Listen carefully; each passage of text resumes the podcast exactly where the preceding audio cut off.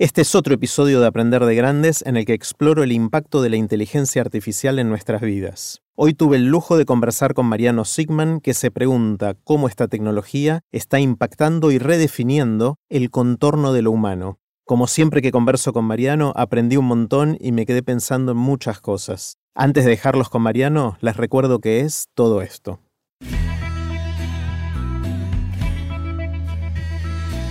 Esto es Aprender de Grandes, el espacio donde converso con gente que admiro para seguir aprendiendo durante toda la vida.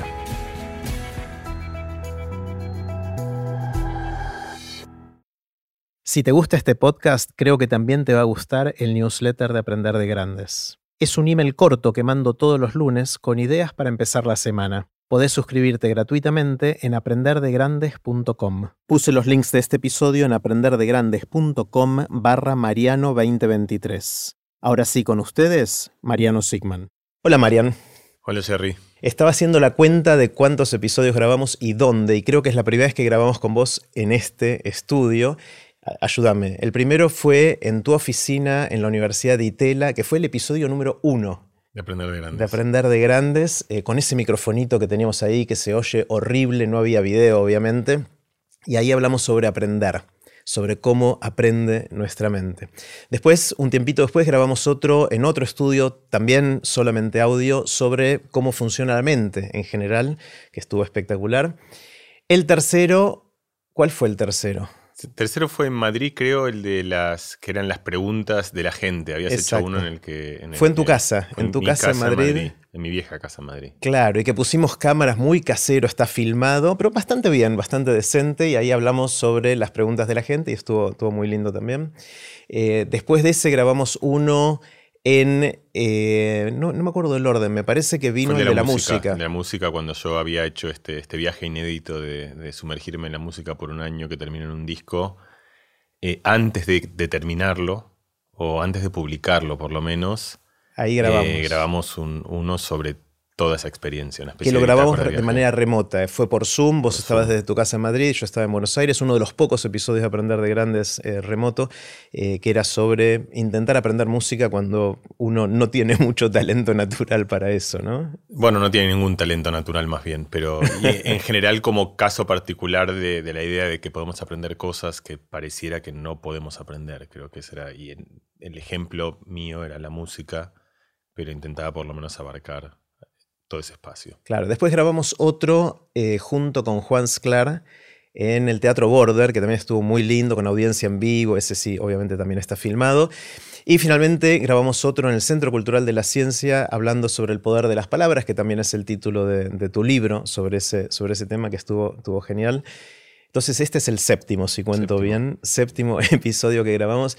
Y quiero que hoy hablemos de inteligencia artificial, que es algo que empezamos a tocar en aquel segundo episodio que, hablamos hace mucho, porque es una pasión que compartimos de tratar de entender cómo, emulando o inspirados en el funcionamiento de la mente humana, podemos construir máquinas que puedan replicar algo de, de eso. ¿no? Y los tiempos se aceleraron. En los últimos meses, el último año, pasaron un montón de cosas con esto. Y vos, junto con Santi se acaban de escribir un libro también sobre el tema, que se llama justamente Artificial por Inteligencia Artificial. El contorno, ¿cómo es el subtítulo? La nueva inteligencia y el contorno, el contorno del humano. Y el contorno del humano. Es un, subtítulo poético que tiene el libro. Bueno, primera pregunta, ¿qué aprendiste en este camino sobre la inteligencia artificial? Empecemos bien grande y después vamos a ver a dónde nos lleva. Bueno, aprendí, a ver, me había olvidado que esa es la pregunta de siempre. Si no hubiese venido preparada, cada vez me, parece que me sorprende y de hecho me sorprendo con. Em, creo que a mí me sorprendió cuánto nos sorprendió a todos la, cuánto nos sorprendió y podría además agregar un montón, cuánto nos ofendió, cuánto nos preocupó, cuánto nos asustó, cuánto nos apasionó la, esta aparición tan inminente de la inteligencia artificial. Creo que en parte por una historia personal, porque para mí no era tan nueva, entonces para mí no era tan sorpresivo, pero además porque en, nuestra historia hemos visto una cantidad de, insolencias tecnológicas, vamos a decirlo así, de, cosas que parecían imposibles. Es decir, hace, no sé, ya más de 50 años, alguien agarró un cohete, fue a la luna, aterrizó, volvió. Bien, eso también nos sorprendió mucho. Eh, hicimos computadoras, eh, aprendimos a, anestesiar gente para poder hacer procedimientos quirúrgicos, eh, hicimos bichos de toneladas que vuelan a miles de metros y que atraviesan continentes y que salen de un día cálido en Madrid y terminan en un día helado en Buenos Aires. Y creo que ninguna de esas tecnologías nos interpeló, quizás esa es la palabra adecuada, como la inminencia de la inteligencia artificial. Nadie se enojó mucho con los aviones. Nadie hay gente que es fanática de los aviones, pero poquitos, de culto. Pero nadie, digamos, le decís, vamos a hablar de aviones, te dice no, y sale como una especie de, que, como si formase parte de, una tribu que se resiste, como si eso tuviese algo que per se fuese ofensivo. Y ahí me di cuenta algo que creo que está en la génesis del libro, de hecho, eh, pero y que lo termino de entender mientras escribo el libro, que es que la inteligencia en última instancia es aquello que nosotros reconocemos como humano. Em, hay cosas, eh, nosotros hacemos un montón de cosas, pero que no las, respiramos, tenemos metabolismo, caminamos, tenemos equilibrio, algunas personas corren los 100 metros en, en, menos de 10 segundos, podemos correr maratones, hacemos música, hemos hecho... Pero de todas esas cosas la inteligencia creo que tiene esa esfera muy única en la cual sentimos que si otro ente ente, digo, una computadora, un ente alienígena, puede ser una planta, un animal, entra dentro de esa esfera, entonces entra dentro de la esfera del humano. Y por eso el contorno de lo humano. Creo que la inteligencia artificial nos ha, eh, disparado la pregunta o precipitado la pregunta de qué significa eh, la condición humana, de qué se trata y sin que sepamos del todo bien qué es, porque la inteligencia, eh, como decía un querido amigo mío llamado Jerry Garbulski, como ponemos en el libro, no somos suficientemente inteligentes para definir la inteligencia. Em, no, no, no sabemos del todo bien qué es y todo el tiempo vamos corriendo el límite de lo que significa ser inteligente, porque hay cosas que nos parece que tienen que estar relacionadas con inteligencia, como por ejemplo operaciones matemáticas, pero después viene una calculadora y decimos, eso no es inteligencia, eso es simplemente un procedimiento mecánico. Y la idea de que puede haber un ente no biológico, no hecho de, tendones, de huesos, de células, eh, sino de silicio, que pueda adentrarse en ese terreno de la polis, de esa, ciudad tan privilegiada del pensamiento humano, creo que nos pone en jaque de una manera existencial. Eh, y eso creo que ha sido el, como el, la sorpresa, te diría, más que el descubrimiento. Sorprenderme que en última instancia estamos tan agarrados eh, visceralmente a la inteligencia. Al punto tal me quedé pensando en esto de las definiciones y nuestra, que no somos suficientemente inteligentes para definirla bien, que de alguna manera fuimos cambiando, estoy interpretando la historia, ¿no? De que fuimos cambiando la definición de inteligencia para que siga siendo lo único lo que nos distingue como humanos. Sí, nosotros argumentamos eso en el libro, que de hecho inteligencia es todo lo que no hacen las máquinas. Es una especie de tautología donde vos la definís así, y, eso pasa, es una especie de como, como el, el ¿sabes? Como el cada uno va haciendo una especie de ola de resistencia de aquellas cosas no van a llegar. Entonces en un momento parecía como que el ajedrez era el pináculo de inteligencia humana.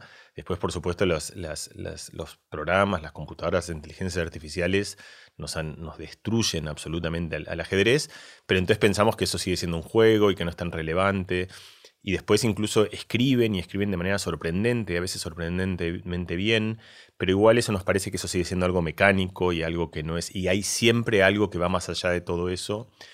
Y es interesante porque esa pregunta, eh, digamos, yo no tengo una respuesta a eso, ni mucho menos, es decir, probablemente haya algo que vaya mucho más allá de todo lo que sea instanciable en una máquina. La pregunta es si lo hay, ¿qué es? Eh, y en todo caso, no lo conocemos. Y eso apela como de manera inevitable a cierta forma de, lo que, digamos, en filosofía es el dualismo, es la idea de que hay algo a la esencia humana, al alma, a las creaciones humanas, que van más allá de lo que uno pueda articular con otras expresiones de la materia. Y eso ha sido siempre como una especie de lugar de antítesis, en una forma de dualismo, en una forma de emociones contra razones, son una forma de ciencia contra poesía, eh, en una especie de batalla que yo diría que yo siempre he hecho una batalla contra la idea de que eso mismo sea una batalla, de que entender que el universo está formado por clústeres de galaxias que van hasta millones de años luz, que forman estrellas y conglomerados de estrellas y planetas que circulan alrededor de esas estrellas, no le quita ni magia, ni poesía, ni belleza, ni capacidad, capacidad expresiva. Y entender que nosotros no estamos en el centro universo y que todo gira en lo nuestro, sino que somos un modesto planeta de todos esos, no nos quita tampoco ninguna grandeza ni hace que las obras de Shakespeare sean menos interesantes porque estén diluidos en un cosmos más grande. Y de la misma manera a mí personalmente la idea de que existan otras inteligencias, alienígenas, animales eh, o artificiales, me da igual, eh, no, te diría que no me, no me ofende, no me hace pensar que nosotros seamos menos relevantes ni menos trascendentes, sino que al revés, me, me conmueve porque en algún lugar estamos menos solos. Alguien me dijo hace poquito que... Mm, no, perdón, no fue alguien. Escuché un chiste de Louis C.K., el humorista de Estados Unidos, que dice, los seres humanos nos salimos de la cadena alimenticia. Y hace un chiste sobre eso. Y me quedé pensando que eso es muy fuerte. Él dice, vamos por la calle y no estamos preocupados que venga un depredador y nos coma.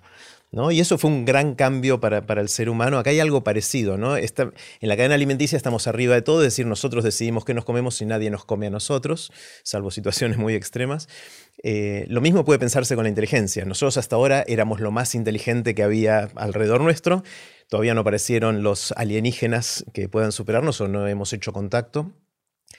Pero ahora viene la inteligencia artificial que nos pone un poquito en jaque en eso. Quizás volvamos a estar en la cadena alimenticia de la inteligencia o estemos con alguien que tenga superpoderes respecto a los nuestros, ¿no? Sí, porque en la historia humana está eso, ¿no? O sea, la bifurcación entre Homo sapiens y neandertales, digamos, aparece el, rasgo distintivo y el que nos da nuestro lugar en el mundo es la inteligencia. Y para bien y para mal, la inteligencia ha sido lo que nos ha hecho hacer lo que hemos hecho desde, desde bueno, todo, de herramientas y con esas herramientas hacer edificios y rutas y ciudades y con herramientas más sofisticadas hacer electricidad y máquinas y máquinas textiles y máquinas de imprenta que propagan información y cultura a través de, a través de digamos, de distancias enormes y de, una enorme cantidad de gente. También hemos hecho, hemos destrozado eh, o estamos en camino de, destrozar nuestro propio planeta, de, de sobrepasarnos en la capacidad de consumo, es decir, de de, en esa idea de que nadie nos coma haber eh, eh, maltratado a, otras especies en, el planeta. Es decir, y por supuesto, distintas proyecciones de esto, distintas personas, distintas culturas, pero siempre creo que lo bueno y lo malo del humano ha estado cimentado en última instancia en la inteligencia. Aún aquellas cosas que no se perciben como la inteligencia, las cosas emocionales, las películas, los abrazos, eh, la música, en algún lugar radican en cierta forma de inteligencia, porque sin la inteligencia para hacer guitarras o para hacer pianos o para elaborar y trabajar la voz o para escribir letras o para pensar escalas eh, tonales, eh, no habría música tampoco. Entonces, la inteligencia ha sido un poco el artilugio con el que nosotros nos hemos puesto en un lugar efectivamente en el cual creo que nos vemos a nosotros mismos como muy arriba en, una escala de la vida. A mí, yo no me veo así, de hecho. Es decir, yo no, hay, esta es una vieja discusión sobre si el ser humano es el pináculo de la complejidad o de la sofisticación biológica. Uno puede encontrar sofisticación biológica en bacterias que hacen cosas increíbles que nosotros no haríamos, en todo tipo de animales que hacen maravillas, pero nosotros tenemos una visión de nosotros mismos en las cuales hay cierta excepcionalidad en, el lenguaje, en el manejo de herramientas, en el desarrollo de la cultura, en las sociedades agregadas, en, la conciencia, es decir, en que podamos estar pensando sobre nuestro rol en el planeta y en el futuro y en el pasado y concebir cosas abstractas. Todo esto radica en la inteligencia y eso ha sido lo que, lo que nos es nuestra herramienta. De hecho, yo estuve ahora en un viaje justo en el que habían osos eh, y eran, era peligroso y era muy interesante porque, porque salías donde la pregunta era si iban, o sea, salías con cuidado y hacías avistaje. Y el, pero si en un momento te enfrentabas con el oso, estabas perdido. O sea, era como que ahí te das cuenta que, que estabas en el terreno donde, donde. Volvemos a la cadena alimenticia. Eh, ahí yo sí que, es que era, viste, que sabías que era como. La única pregunta era quién iba a morfar, viste, es como el chiste ese de, las zapatillas. De las zapatillas, sí. Este, lo cuento rápido por si alguien no lo conoce. Hay dos, amigos que están en el bosque o en la selva eh, y de repente aparece un león ahí y uno se empieza a poner las zapatillas así despacio y el otro dice, ¿vos crees que vas a correr más rápido que el león? No, no. no necesito correr más rápido que el león, necesito correr más rápido que vos. Exacto. Era eso- más o menos así, ¿no? Era así, era, chiste- era así lo que yo descubrí ahora que, está- que estuve, digamos, además entendiendo cómo, por cómo y por dónde caminar para que los osos no te morfen, que en realidad el oso se morfa a los dos. Eh, Se- a los se dos. morfa a los Agarra dos, uno y sí, se agarra a uno y lo deja y se va a agarrar al otro y se morfa a los dos. Y ya No hay tres chances. o cuatro también no tenés chance, ¿no? Entonces, eh, pero el punto por eso es, es el, el- el lugar que nosotros hemos construido, que nos ha dado cierta contención, cierta seguridad, nos ha dado aire, nos ha dado momentos de paz, eh, nos ha dado la capacidad de gobernar ciertas cosas de la naturaleza a nuestro favor. Estoy pensando en antibióticos, en medicina, en nuestra capacidad de curarnos, en nuestra capacidad de que no nos morfen de un día para el otro, en nuestra capacidad, de, que, de que la mayoría de los niños o muchos de los niños que, nacen no mueran y que no mueran de cosas que a lo mejor en otro momento de la historia hubiésemos sido muchísimo más, vulnerables. Todo eso, otra vez, en última instancia, es consecuencia de la inteligencia. Y, es cierto que nosotros, por un cierto momento, hemos, tenido ese reino, o parece que lo tenemos, el reino de la inteligencia, y ahora nosotros estamos creando, entre comillas, otra especie que tiene algunas propiedades singulares y muy distintivas en la historia de todas las creaciones humanas o de todos los artificios humanos.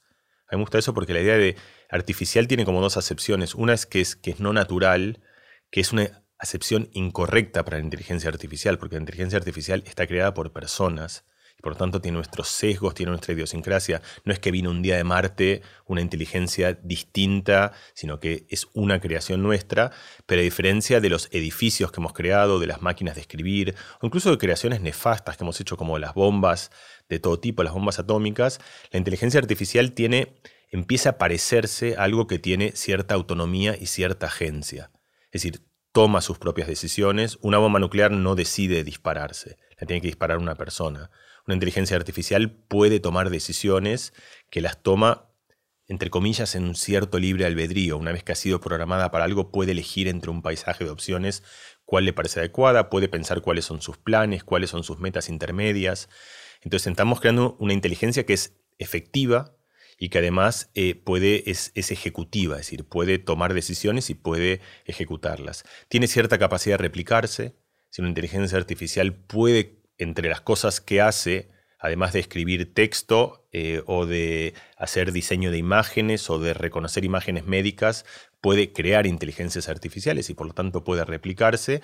Y cuando uno encuentra algo que tiene como cierta teleología, que es una palabra sofisticada para decir que tiene una especie de razón de ser, que está programada con, con esa razón de ser, puede ser eh, proteger a otras inteligencias artificiales, proteger a una persona, pero tiene algo por lo cual trabaja y tiene eh, una, una, una función objetivo. Una función de objetivo, una razón de ser. Tiene la capacidad de, de tomar sus propias decisiones y de concebir los objetivos para alcanzar ese gran paisaje teleológico que se ha definido y además puede replicarse y puede reproducirse, empieza a parecerse muy fuertemente a una definición de vida. Es decir, cuando nosotros hemos pensado qué significa algo que algo es vivo, es algo que logra estar como eso. La razón de ser es lo que nosotros en física llamamos estar fuera de equilibrio, es decir, es trabajar para que algo persista de alguna manera que naturalmente dejaría de ser si uno no estuviese ahí, sea que un cuerpo se mantenga caliente, sea que un cuerpo se mantenga lleno de sales y que no se empiece a diluir por todos lados, sea que uno hable y que produzca sonido, es decir, tenés una especie de, de, emisión que requiere cierta energía y además estás definida en un entorno y tenés la capacidad de replicarte. Entonces, cuando uno entiende eso, se aparece la idea de que estamos creando una especie. Eh, y, y es, muy distinto eso de todo lo que hemos creado hasta ahora, porque las, las, máquinas de escribir no son una especie, no producen otras máquinas de escribir, no toman sus propias decisiones. Y entonces ahí aparecen escenarios que han sido escenarios propios de la ciencia ficción, que es hasta dónde esta especie eh, empieza a, ya sea por errores en la programación, ya sea por, por interpretaciones en el código de la teleología que se ha dado a empezar a estar en conflicto con aquella especie que la ha creado, que eventualmente eh, somos nosotros. Y cuando eso pase, si pasa, y si son más inteligentes, y si al ser más inteligentes pueden crear inteligencias artificiales más inteligentes que nosotros, y más inteligentes que ellas mismas también, nos damos cuenta que estamos en una situación donde hemos creado nuestro propio Homo sapiens, es decir, estaban los neandertales y los Homo sapiens que convivían eh, y que unos eran apenas un poco más efectivos que los otros armando martillos y armando las herramientas que les, permiten, les permitiesen trabajar el fuego y, eso les dio una ventaja competitiva tan grande que se cargaron eh, a su entorno después de algunos años de coexistencia, es presumible pensar que nosotros seremos los neandertales de otra especie que la diferencia histórica será que será la especie que nosotros mismos habremos creado. Hay un video muy lindo, no sé si lo viste, de Arthur C. Clarke, eh, el escritor de ciencia ficción, que dice justamente esto, pero grabado así en blanco y negro, que se ve todo borrado de los 60 o 70, que dice exactamente esto, que él dice, en algún momento vamos a hacer inteligencias que van a ser nuestros hijos evolutivos y quizás nos borren del planeta. O sea, me, llamó la atención la, clarividencia de, pensarlo tanto tiempo antes. Pero decías que artificial tiene dos significados. Uno es no natural y el otro, ¿cuál es? Me perdí ahí. Hecho por humano, el humano. Algo es artificial es cuando algo está hecho por el ser humano. Eh, creado, es una cosa creada, una herramienta, es, un artificio. ¿Y el otro significado? El otro significado es que no es natural, que es, que es como foráneo y ajeno a la naturaleza, o sea, que es como algo que no es propio de la naturaleza. Que las dos cosas tienen alguna relación en alguna visión muy, también muy antropocentrista de que nosotros estamos fuera de la naturaleza y por lo tanto nuestras creaciones no son naturales.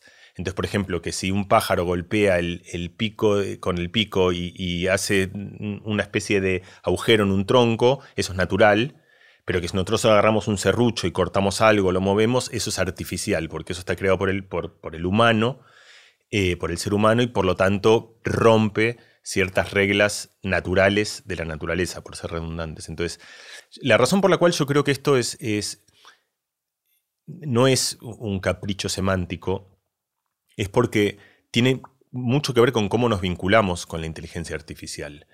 Em, la inteligencia artificial, justamente por esto que te conté al principio, produce todo tipo de reacciones. Eh, yo me acuerdo cuando yo empecé haciendo neurociencia, yo iba a una fiesta y contaba que era neurocientífico y la gente se alejaba de mí lo, más rápido. Ahora igual se alejan de mí lo más rápido que pueden, pero, pero no por esa razón. Pero no por esa razón, lo hacen antes de que diga nada. Eh, quiero decir, era. Y porque en, aquel momento la neurociencia sonaba a Frankenstein sonaba, vas a entrar a indagar en cosas en las cuales uno no tiene que meterse. Después la neurociencia empezó a meterse muy en boga y al revés genera como cierto encanto, cierta fascinación. Hoy la inteligencia artificial genera algo parecido. Eh, hay gente como que no quiere escuchar del tema, eh, como, como si fuese a hablar de la muerte o hablar de enfermedades terminales o hablar de cosas escatológicas. Son aquel mm. tipo, aquellos tipo de conversaciones que generan atracción, pero que también generan repulsión y que generan deseo de conocer, pero genera rechazo de conversar.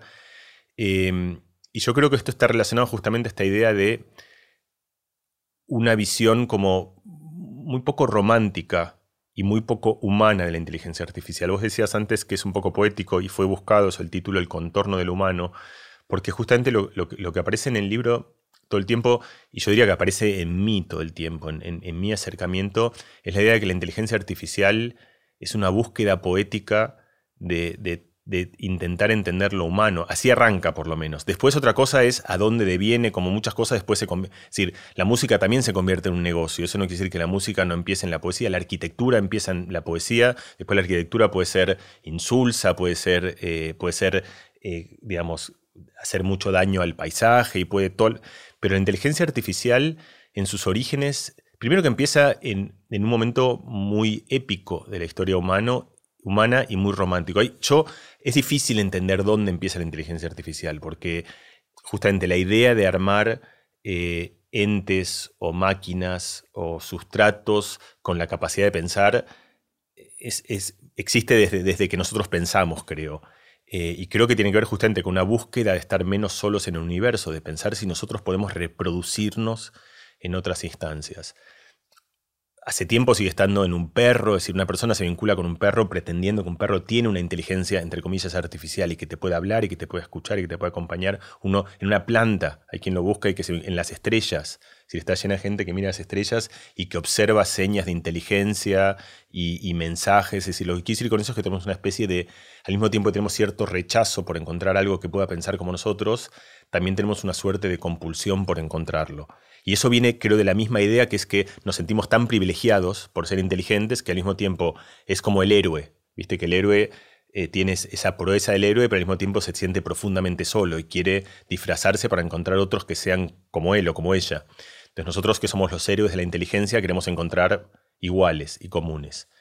Este, entonces, pero por otro lado, es, es una idea que es bastante perturbadora. Entonces se percibe como algo que viene desde afuera, pero y desde lejos y que es artificial en sentido de antihumano, o sea, como si fuese por oposición a lo humano, pero la inteligencia artificial está en la génesis de nuestra historia moderna. El, caso más emblemático, que vos conoces bien, eh, es el de Turing, es decir, que fue el, fundador de la inteligencia y el, digamos, el, gran ideólogo de la inteligencia artificial moderna, y el momento en el que se dispara en su versión más prematura es cuando él en Bletchley Park tratando de, salvar a los aliados contra los nazis. O sea, qué gesta humana más trascendente que evitar que una de, las mayores posibles tragedias de la historia humana se consolide.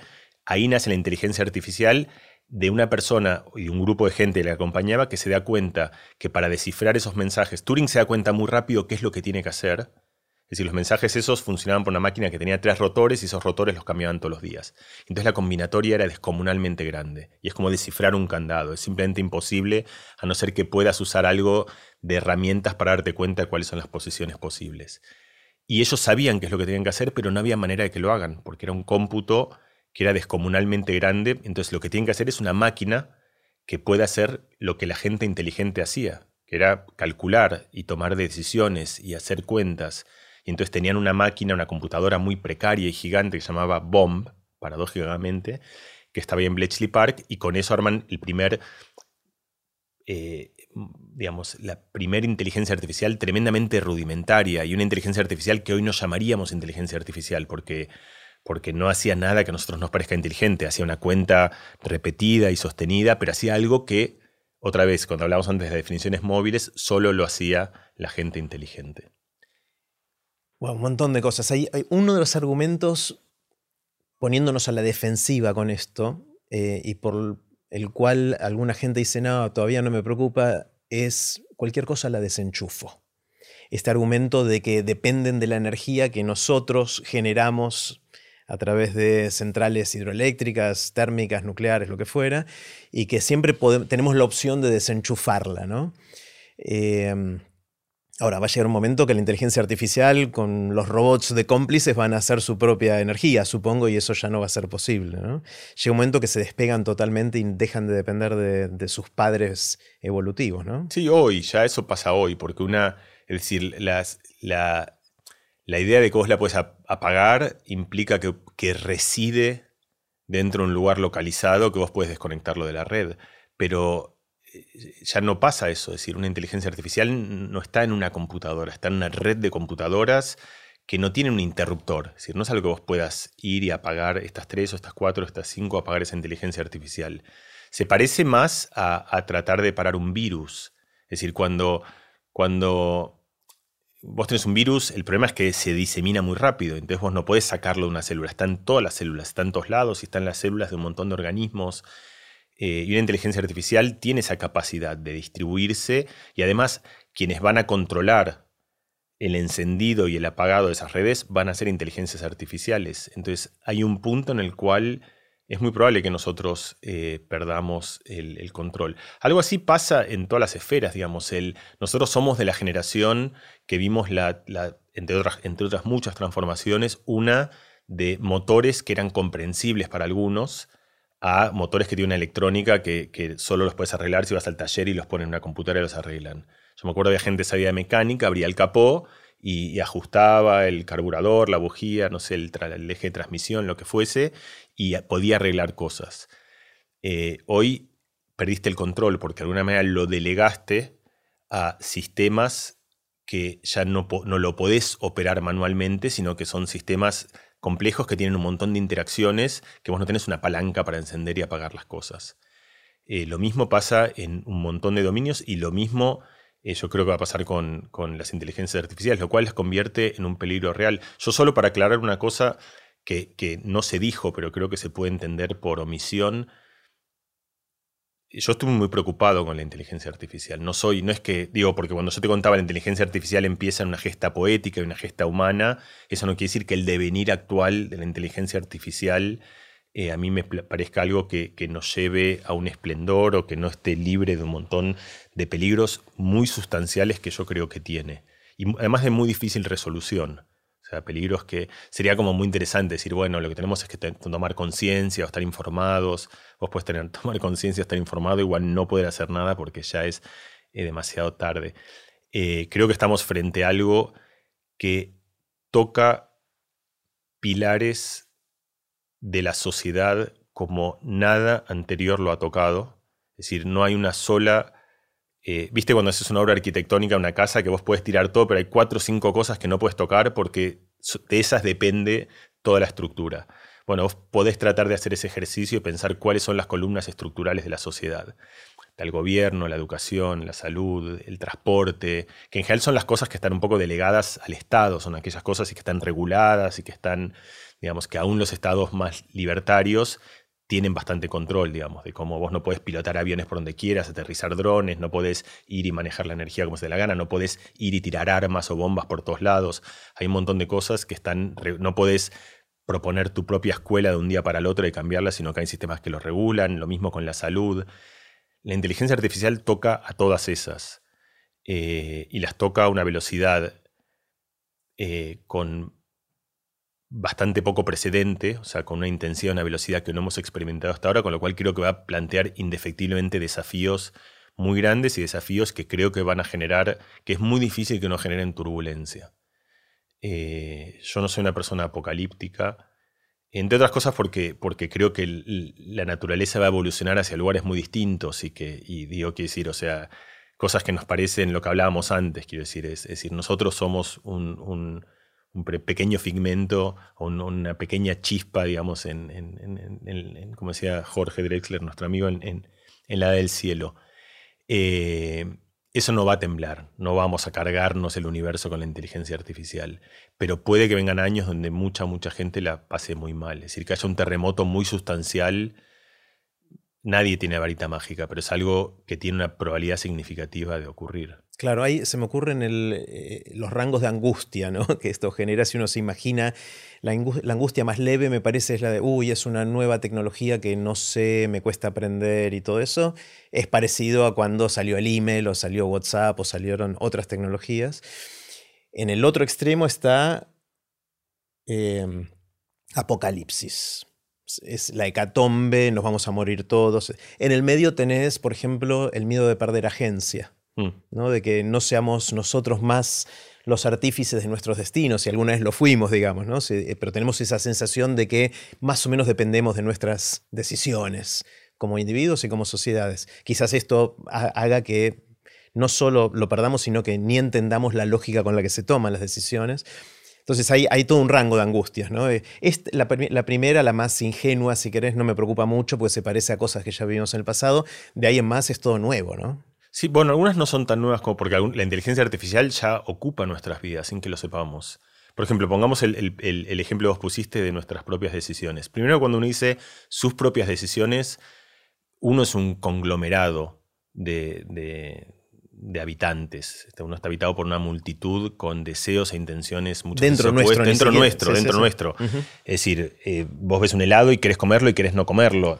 ¿quién, sos vos? ¿Sos el que lo quiere comer o sos el que no lo quiere comer? Bueno, estas cosas más o menos las entendemos y uno entiende que uno forma parte de sistemas con distintas pulsiones y con distintos, eh, con distintos dinámicas temporales y con distintos eh, sistemas de evolución y dentro de todo eso uno encuentra una entidad que equilibra todas, que equilibra, digamos, al yo de ahora, el que tiene ganas de comerse una papa frita, el que piensa que eso me va a hacer mal porque me va a subir el colesterol y no quiero estar enfermo y entonces no quiero hacerlo. Eh, y esas cosas muchas veces entran en tensión. Y uno tiende a pensar que ese, el yo aspiracional, es decir, el, que yo quiero ser, no el, deseo que emergen como, así como, como fuentes que brotan, que también me constituyen y soy yo, es como el, el que uno siente en general como el epicentro de la, identidad. Entonces eso es una cosa como muy perversa en el, manejo en, interacciones a través de inteligencias artificiales, fundamentalmente por redes sociales, que ya ocurre. Y para mí el ejemplo, una de las maneras más claras de entender esto es cuando empezó el famoso algoritmo, que empieza hace mucho, que el algoritmo es algo que a través de datos intenta predecir cosas. Eh, y en particular trata de predecir qué es lo que te va a gustar, qué es lo que vas a querer, qué es aquello que vas a consumir y que te va a costar dejar de consumir si ese es mío. Es decir, si yo como vendedor de algo lo que quiero es que vos consumas mucho algo y vos como consumidor de eso lo que querés es consumir poco, estamos en una tensión en la cual, en una especie de batalla entre nosotros y en el medio de la cual está tu voz aspiracional, que es aquel que dice yo quiero consumir uno, pero no más que eso, me quiero comer un helado o una cuchara de dulce leche, pero no el pote entero. Entonces, ¿Cómo, cómo, ¿Dónde aparece eso? Me parece que en algo que va a ser muy elocuente y claro para todo el mundo. Los algoritmos durante mucho tiempo, cuando empezaron a funcionar, funcionaban a través de las eh, recomendaciones o, los puntos o las votaciones, las estrellas. Entonces vos, por ejemplo, en, en, no sé, en Amazon comprabas algo, decías si te gustaba y a partir de ese reporte que vos hacías, ellos trataban de encontrar correlaciones y predecir qué es lo que te gustaría, qué es lo que querrías comprar. Hasta que Netflix se dio cuenta de una cosa, que es que había una diferencia muy grande entre lo que la gente decía y lo que la gente hacía. Es decir, la gente decía que le gustaban las películas de Godard y de las películas suecas este, y las películas de culto, pero después veía las películas de Will Farrell y las de Owen Wilson y las de...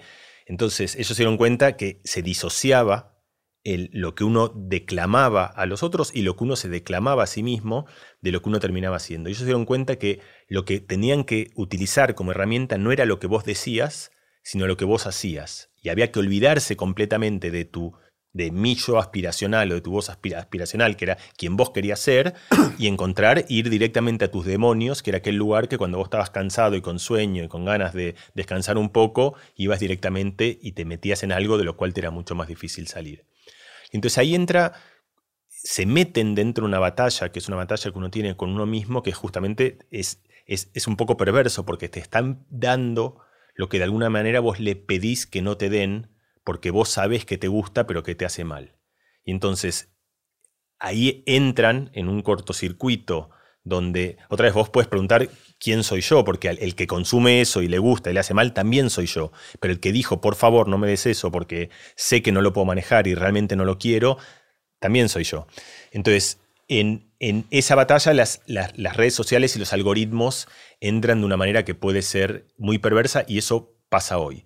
Un segundo ejemplo de esto que creo que es eh, también eh, uno lo piensa como algo del futuro, pero es algo actual eh, y, toca los fundamentos de la moral humana, es, lo siguiente. Mira, primero hay, un, experimento de, otro, hoy vamos a citar amigos nuestros, de Dan Ariely.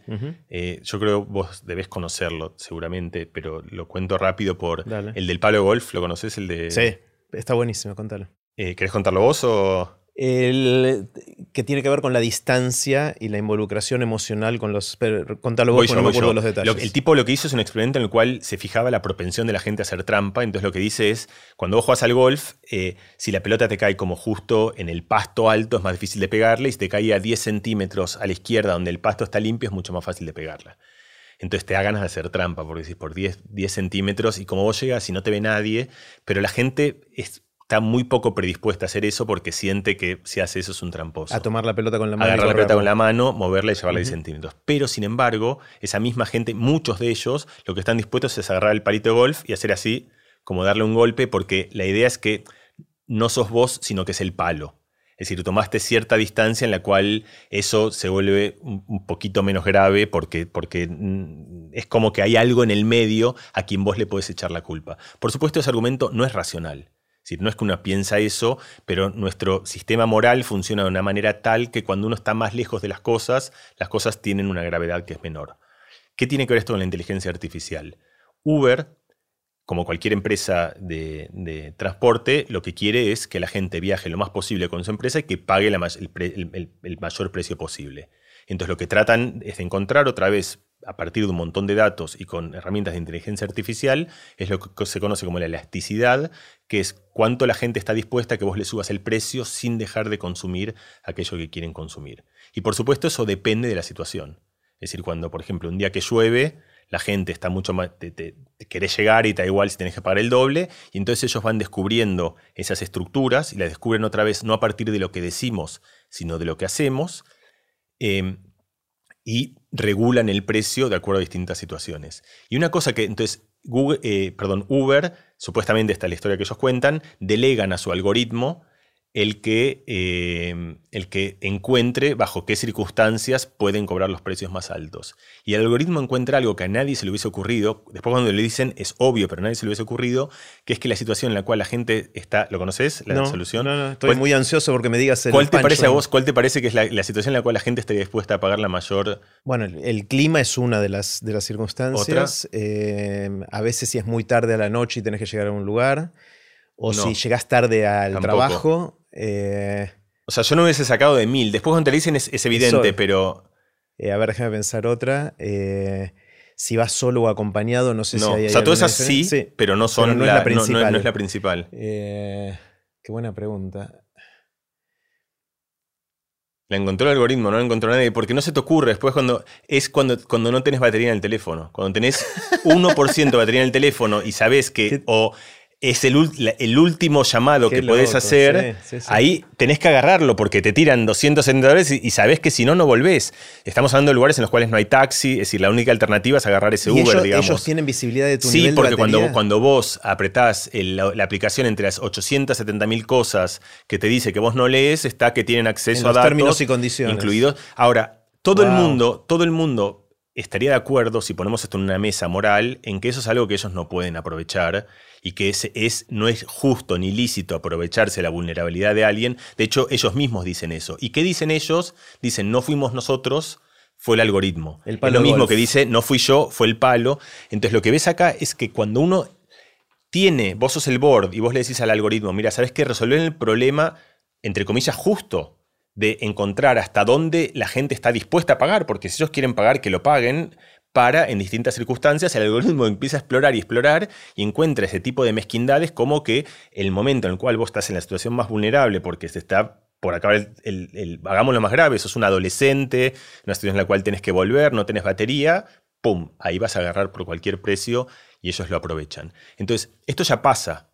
Y esto justamente porque cuando uno dice, bueno, vos tenías la decisión de no aceptar eso, pero una decisión muy injusta porque de repente te cambiaron condiciones en la cual vos ibas a pedir algo que vos tenés una expectativa de que valía, no sé, mil pesos y de repente vale 300 mil pesos en una situación en la cual realmente vos no podés negociar y tenés que aceptarlo. Entonces, sos vos el que está decidiendo libremente si quiere eso o no quiere eso. Y entonces, lo que te quiero decir con eso es que ya vivimos en ese mundo en el cual eh, cada vez más y más hay sistemas que conocen cosas de nosotros que nosotros mismos nos conocemos y que además ni siquiera se nos ocurrirían y que apelan a nuestras vulnerabilidades para eh, poder eh, sacar de nosotros lo que eventualmente hay que sacar. Nuestro, en el caso de Uber, el dinero para un viaje, en el caso de una red social, el tiempo, etcétera, etcétera. esto me, recuerda a una perspectiva más larga e histórica, es cómo fuimos creando herramientas muy básicas al principio,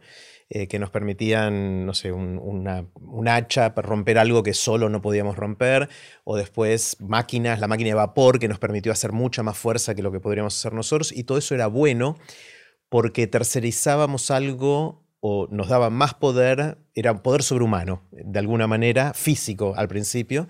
Después fue cognitivo cuando aparecieron cosas como la calculadora. Dijimos, no, yo no puedo hacer todas estas cuentas o no las puedo hacer suficientemente rápido y esto me permite hacerlo más rápido. Y bueno, al principio algunos decían no la uses porque te va a secar el cerebro. Después todos lo usamos y la adoptamos y está todo bien y estamos contentos de tener calculadora porque nos permite liberar lo más humano para que se potencie y, todo eso. Nos apalancamos en, eso. Ahora empezamos de poquito a...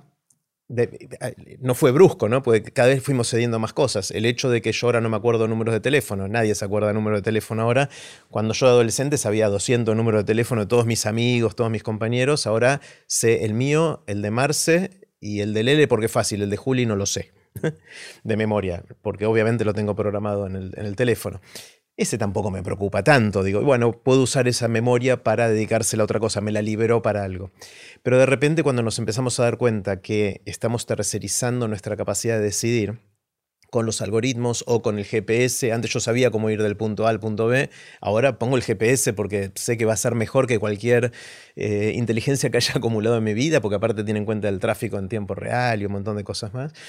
Pero ahora de repente estamos empezando a tercerizar lo poquito que nos quedaba. Entonces como que nos vamos despojando y nos quedamos vacíos en algún momento. Y es ahí donde el contorno de lo humano puede llegar a, ser muy chiquito, ¿no? Sí, eso es clave, eso, y eso se vuelve muy esencial en el libro. Ahí, ahí eh, usamos el término que a mí me gusta eh, de sedentarismo cognitivo. Sedentarismo cognitivo. Sí, contame. Eh, que sería el análogo del sedentarismo físico, del, que, del que todos tenemos registro, que es que hemos creado tecnologías que nos permiten movernos sin tener que utilizar nuestro cuerpo, pero claramente esa atrofia no nos favorece, es algo que resulta tentador en el presente, pero después tenés que ir al gimnasio a hacer cosas porque te das cuenta que, la vida no funciona si no te moves. Y de la misma manera, la vida no funciona si uno no hace cierto ejercicio mental, si uno no hace cierto ejercicio de decisión, si uno no hace cierto ejercicio motivacional y emocional. Entonces ahí hay un montón de ideas que tienen que ver justamente con cosas que están entre, entre, entre digamos, lo, paradisíaco y lo, apocalíptico, digamos, en, intentar pensar cómo uno puede utilizar esta herramienta de la mejor manera posible para, para, para canalizarla hacia, hacia, hacia formas que sean más fructíferas y menos tóxicas. Y una de ellas que de hecho después yo, yo la, digamos, era una idea que yo tenía pensada y después me enteré que Steve Jobs la había usado, o contándosela a alguien me refirió.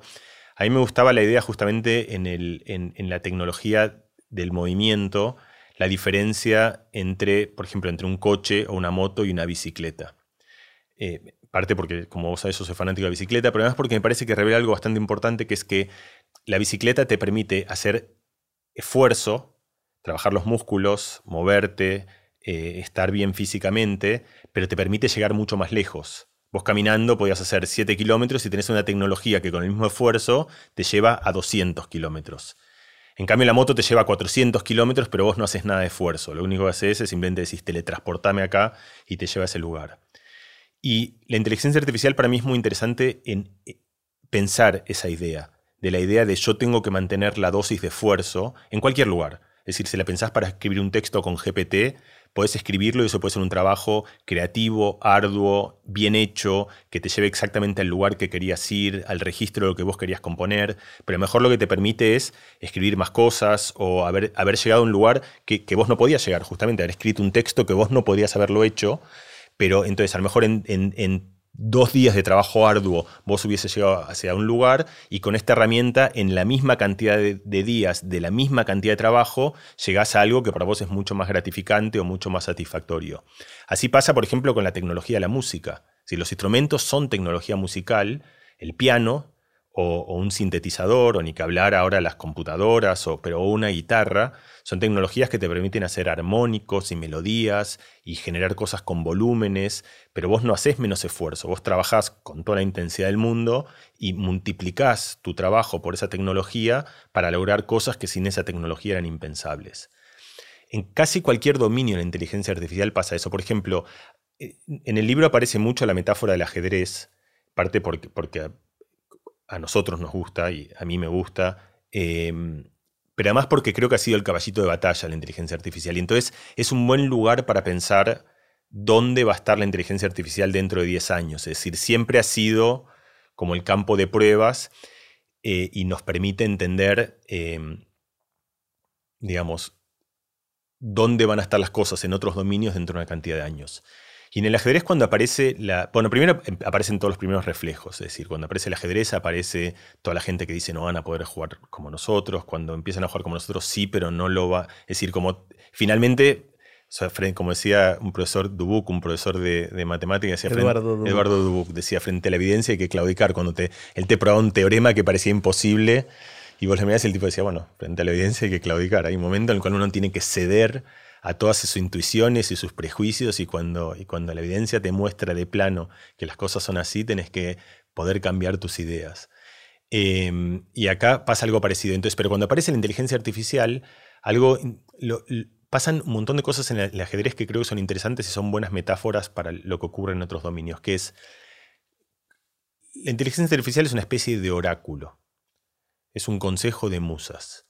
Es decir, eh, vos, vos ves una posición que es muy difícil de entender y vos prendes la computadora y la computadora te da un montón de ideas. Hablamos del ajedrez. Del ajedrez, sí. Te da ideas. Pero lo mismo va a valer para un navegador, lo mismo va a valer para un texto, lo mismo va a valer para cuando querés hacer un diseño de marca. Ahora vamos a ir a eso. Vos tenés un problema que es difícil de resolver, es complejo, a vos te llevaría mucho tiempo, muchas veces ni siquiera lo puedes entender. muchas veces gente que es muy versada en el ajedrez pone una posición y, y, son los mejores maestros y no la saben evaluar. Es tan compleja que no saben quién está mejor, cuál sería la jugada correcta, cuál es el procedimiento correcto. Entonces prenden la computadora. Y la computadora les da un montón de posibilidades. Y esas posibilidades se las da como, además les da una, una evaluación de esas posibilidades. Les dice, mira, esta jugada es buenísima, esta es muy mala. Entonces, cuando le muestran esas posibilidades, el jugador entiende que o comprende que esa jugada es buena, pero no comprende por qué. Y entonces no le sirve, porque él puede jugarla, pero la siguiente jugada ya no sabe qué hacer tampoco, porque se metió, es como si vos te el GPS, hagamos la analogía, el GPS te dice, mira, anda para ahí, y vos lo vas para ahí, pero en el momento que lo apagás ya no sabes otra vez para dónde salir porque, porque te metió por un camino que sabes que es el correcto, pero tiene muchas bifurcaciones y vos no puedes utilizarla. Entonces ahí aparece una idea de cómo la gente empieza a trabajar con la, con con la inteligencia artificial en el mundo de ajedrez, que se parece mucho a cómo la gente está trabajando en la inteligencia artificial en el mundo del derecho, en el mundo de la arquitectura, en el mundo de la edición, que es que el creador pasa de ser del rol tradicional en el cual vos, vos concebías las ideas a un rol en el cual uno es editor de ideas. Vos tenés como, imagínate que tuvieses un laboratorio de 30 personas que te proponen cosas y te dicen, vos querés ser una marca y te dicen, hay que hacer esta, no esta, no la otra, no la otra. Y vos sos un editor en el cual te das cuenta cuál de esas realmente es útil, cuál sirve, cuál tiene sentido, cuál es una que vos podés ejecutar. Porque vos dices antes, por ejemplo, en el caso del navegador, el navegador siempre elige el camino correcto. Pero eso no es verdad, porque elige el camino más rápido, pero muchas veces te puede meter por lugares en los cuales por muchas razones son peligrosos. Mm. Eh, a vos no te gusta porque te lleva a un lugar en el cual, o por ejemplo vos te conoces y vos sabés que es un lugar en el cual es muy probable que te pierdas. Porque hay una salida, una autopista que vos sabés que siempre agarras mal y que si le agarras mal, entonces en algún momento el navegador va a saber eso también y te va a conocer y te va a dar el camino ideal teniendo en cuenta todas esas cosas. Pero por ahora va a haber una larguísima coexistencia en la cual lo único que te da la inteligencia artificial son ideas, son propuestas y esas propuestas vos tenés que integrarlas a tu repertorio, a lo que sabés que a vos te funciona, a la voz que vos querés tener, es decir, a, lo que querés expresar y a lo que no querés expresar. Y utilizado así, esta herramienta no se vuelve una herramienta pasiva en la cual vos decís, gracias por darme la ruta, la voy a seguir, sino que lo que vos estás haciendo es utilizando la inteligencia artificial como un consorcio de ideas posibles en las cuales vos tenés la voz final y vos decís, bueno, esta es la que quiero utilizar, esta es la herramienta que me sirve, este es el camino que quiero elegir. Está buenísimo. Em, una de las cosas que sorprendió mucho en los últimos 12 meses es la, explosión. Vos decís que a vos no te sorprendió tanto porque ya estabas metido dentro de, de este mundillo, pero cosas que la gente dice faltan 10 años o 20 años para que lleguen, de repente empezaron a llegar, como pasó con la irrupción del chat GPT y de otras encarnaciones eh, con otras marcas, digamos, de, cosas parecidas, ¿no? de, este robot con el cual conversás y parece muy inteligente del otro lado. Pasa algún test de Turing en, aquel lenguaje.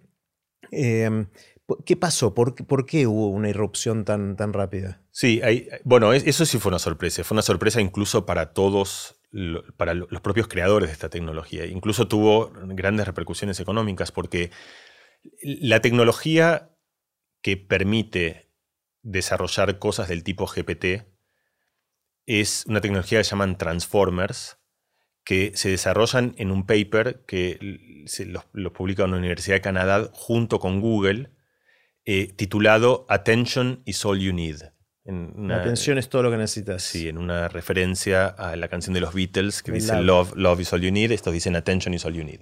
Entonces, ¿cuál, cuál, muy rápido el problema técnico y después como, como creo lo más interesante que son las consecuencias y las implicaciones de esto. El problema técnico es que la inteligencia artificial se desarrolla desde, digamos, desde los últimos 30 o 40 años en grandes redes paralelas. Eh, redes neuronales. Se desarrolla inspirada en el cerebro y funciona como un montón de neuronas que se activan al mismo tiempo y pueden procesar un montón de cosas al mismo tiempo y de acuerdo a, patrones de activación simultáneos de algunas neuronas empiezan a codificar cosas.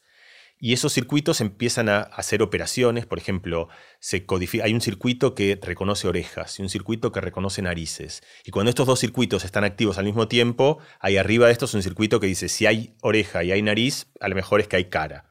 Entonces, porque son dos cosas que son constitutivas.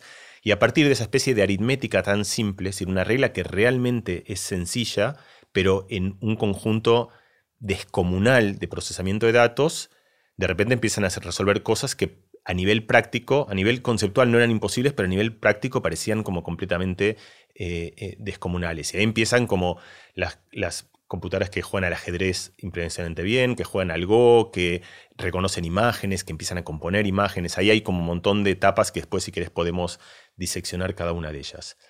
Pero el problema es que el lenguaje no es paralelo, sino que es secuencial, sucede en el tiempo. Es decir, es algo que el lenguaje pasa en el tiempo, como la música.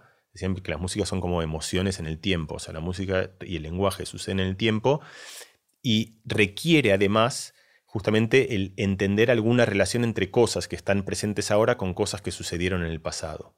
Entonces, por eso te una frase te digo, los alemanes eh, son esto y son aquello, y yo los conocí, los vi, eh, y además ellos, cuando te digo ellos, yo no tengo que decirte que son los alemanes porque tu cerebro sabe que ellos se conecta con algo que puede haber pasado hace cinco minutos, hace un montón de tiempo, pero nuestro cerebro es extremadamente bueno para vincular ellos con el puntero al cual refiere hace cinco minutos, que son los, en este caso los alemanes o los argentinos o lo que fuesen.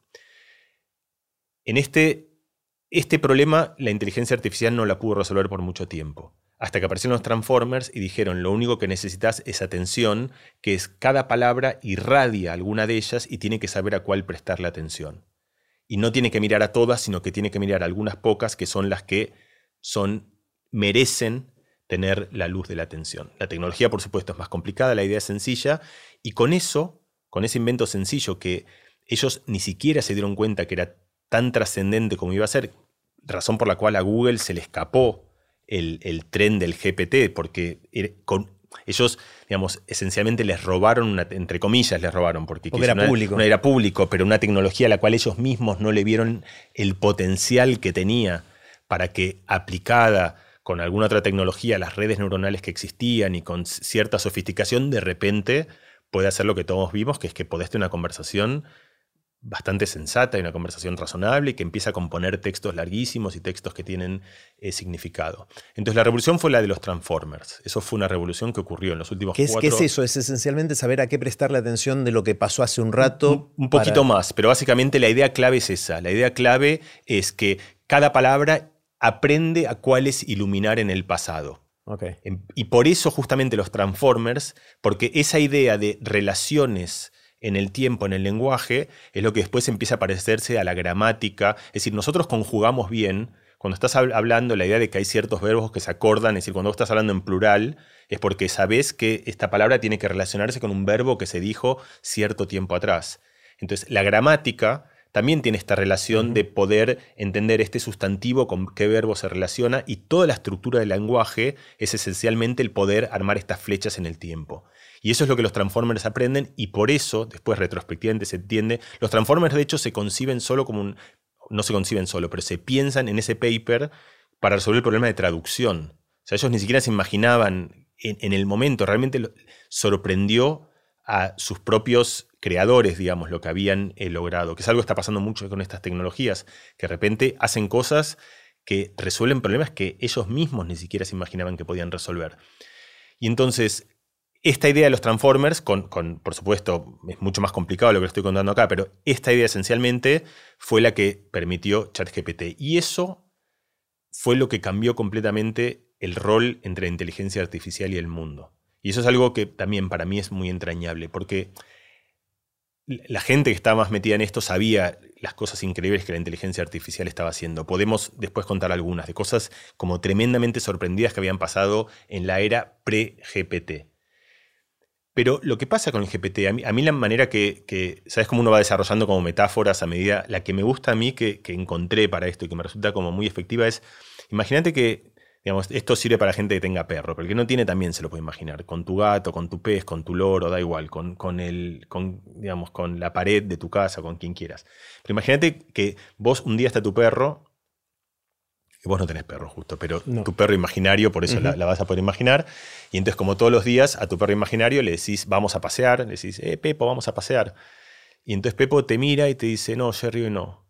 Eh, ¿Sabes qué? Estoy un poco cansado, llueve, estoy medio nostálgico. Eh, hoy, la verdad que, sé que está bueno y que debería hacerlo, pero, pero hoy es un embole, no tengo ganas de hacerlo. entonces, eso sería como un momento, una sorpresa. O sea, si eso pasase, uno como que sería como la sorpresa más grande de la historia humana, como que uno, pero además después de ese momento de, haber estado nadado, pasa algo que te das cuenta que, sobre todo para la gente que tiene perros, que, que tenés un vínculo muy querido con el perro, que de repente puedes empezar a preguntarle un montón de cosas como que quiere, que le gusta, que teme, que anhela, qué podrías hacer de otra manera y que no le había gustado. Es lo que te das cuenta es que el lenguaje de repente te habilita a compartir toda una cantidad de cosas que sin lenguaje no había manera de compartirlas. Entonces, eso es exactamente lo que pasó con la inteligencia artificial. La inteligencia artificial era una inteligencia tremendamente sofisticada, pero que no hablaba y a la cual vos interactuabas vía instrucciones muy, muy, muy precarias y muy restringidas para cosas muy específicas.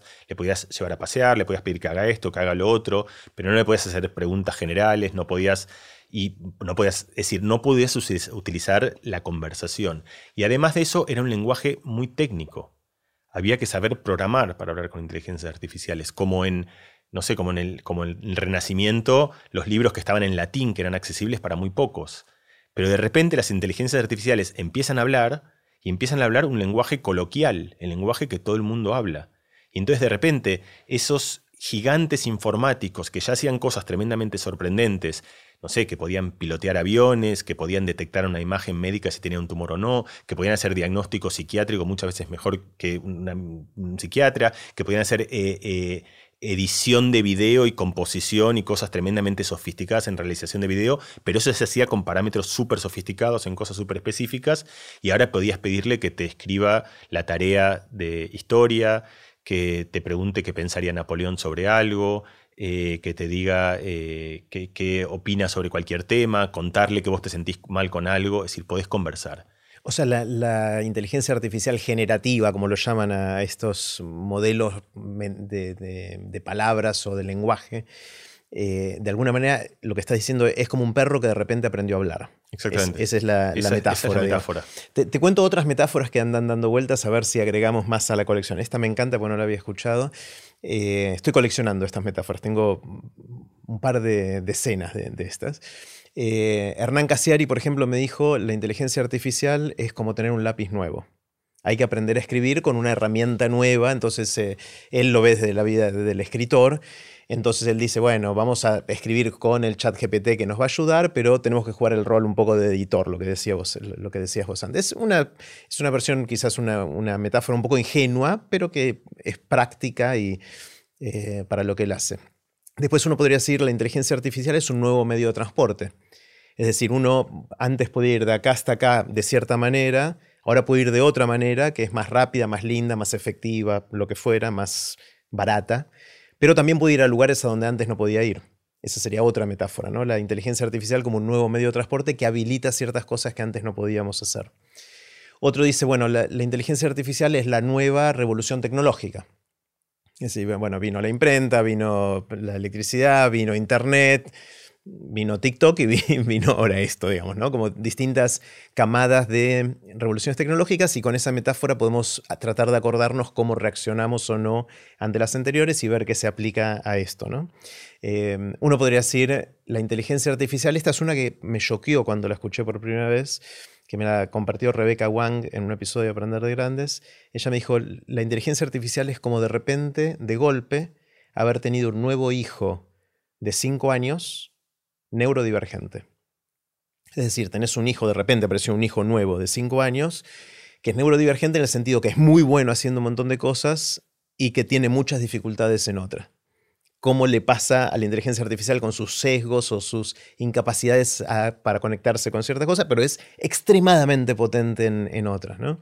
Eh, hay otro, por ejemplo, Nico Pimentel dice, eh, la inteligencia artificial es como el último amague de Messi. Mm en el sentido que nos venimos comiendo amagues de un montón de tecnologías que prometen cambiar un montón de cosas, quizás esta también, estamos todos preocupados que yo y por ahí pasan 5 o 10 años y no pasa nada. lo tira como una posibilidad también. ¿no? Entonces empiezan a aparecer eh, esta, esta, lista de posibles metáforas y bueno, me gusta la del perro que aprendió a hablar de... sí, igual, ojo, a, ver, primero eh, son muy lindas estas metáforas porque además es, es qué es para cada uno o cada una, digamos. Eh, pero dos comentarios sobre eso. Primero, el perro que empieza a hablar no sería mi, mi metáfora de la inteligencia artificial, es mi metáfora de por qué la inteligencia artificial se volvió tan popular. Digamos, esa es la razón, es que de golpe empezó a hablar. En el momento en que empezó a hablar pasó lo mismo que cuando los libros los tradujeron del latín al, castellano o al francés, que es que se volvieron populares porque todo el mundo podía acceder a esas ideas y todo el mundo podía interactuar con eso. El, lenguaje coloquial es nuestra herramienta natural para interactuar con las cosas.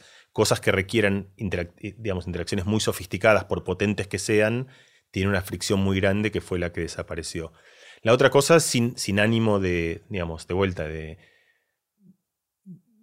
de dar un... Es decir, quiero decir, cada una de estas ideas que vos trajiste a la mesa me parece que son. Es, quiero decir, es un terreno tan difícil de la inteligencia artificial que, me parece que todas son igualmente válidas y que todas son igualmente. Es decir, que no hay una que, sea más precisa que la otra. Claro, cada una permite ver algún aspecto ¿no? de la A eso voy, es una mirada. Pero una cosa que, quería decir es que muchas de ellas son propias de, todas las tecnologías. Es decir, es un nuevo lápiz, es un nuevo medio de transporte.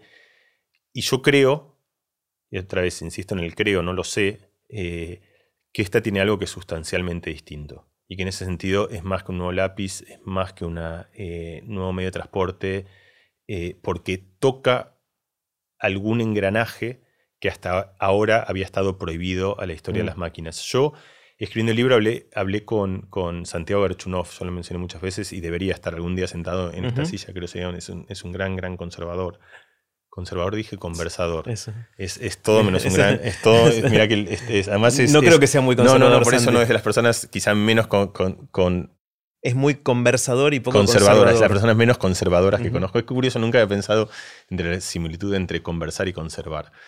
Este, en fin, él me contaba, eh, él, hizo una tesis en Hannah Arendt, la filósofa, eh, y en filosofía del trabajo. estamos hablando sobre, el, sobre, el, sobre la inteligencia artificial del trabajo, que yo creo que es un problema muy sustancial.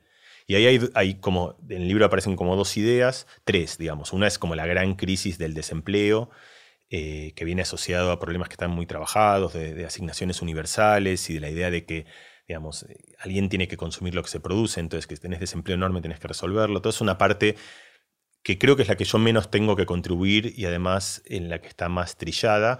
Una segunda que yo creo que sí hay más para contribuir, pero también un poco más trillada, que es la idea de que el trabajo no solo es una forma de obtener medios, sino que es algo que nos da significado es toda la idea de, digamos, de Dan Ariely y mucha gente que muestra que, el trabajo es una razón de ser. Que si lo pensás en la inteligencia artificial, un ejemplo clásico es el taxista, el que cuando aparece el, Google Maps le dice, ¿qué me vas a decir a mí por dónde ir? Pero esa ofensa viene justamente de yo soy aquel que sabe ir perfectamente bien de, no sé, de Libertad y Santa Fe hasta, hasta, hasta Puerredón y Rivadavia. Entonces a mí, a mí no me vas a explicar, porque si me explicas eso no, solo me estás quitando el laburo, sino me estás quitando el sentido, quiero decir. Entonces ahí hay una idea de dónde vamos a encontrar sentido si, si empezamos a perder los oficios.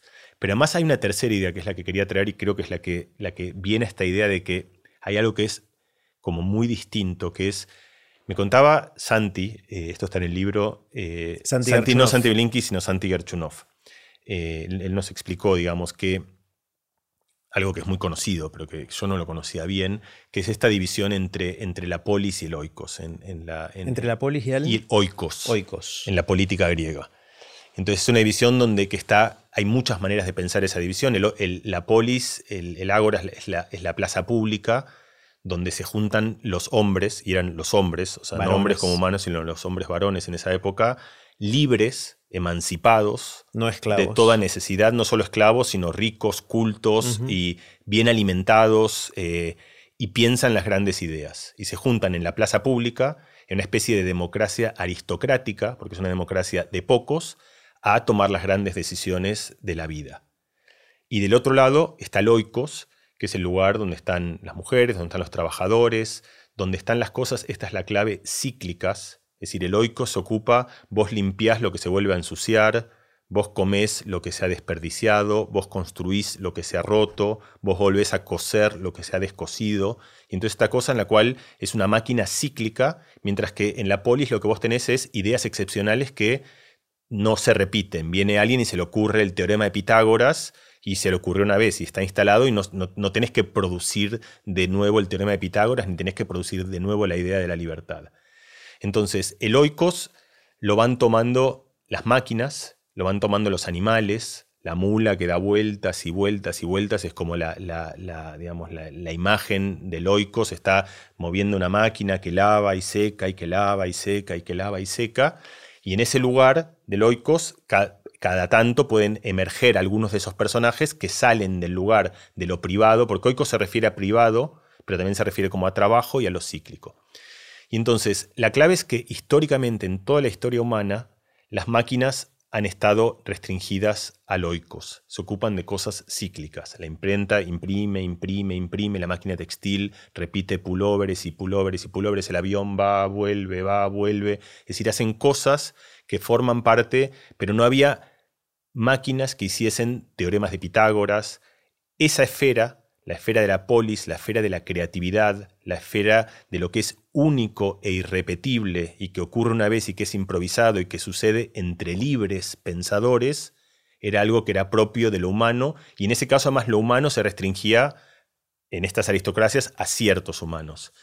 Entonces, la inteligencia artificial, a diferencia de todas las máquinas anteriores, es, yo pienso, y mi manera de entenderlo, es que es la primera máquina que habita la polis.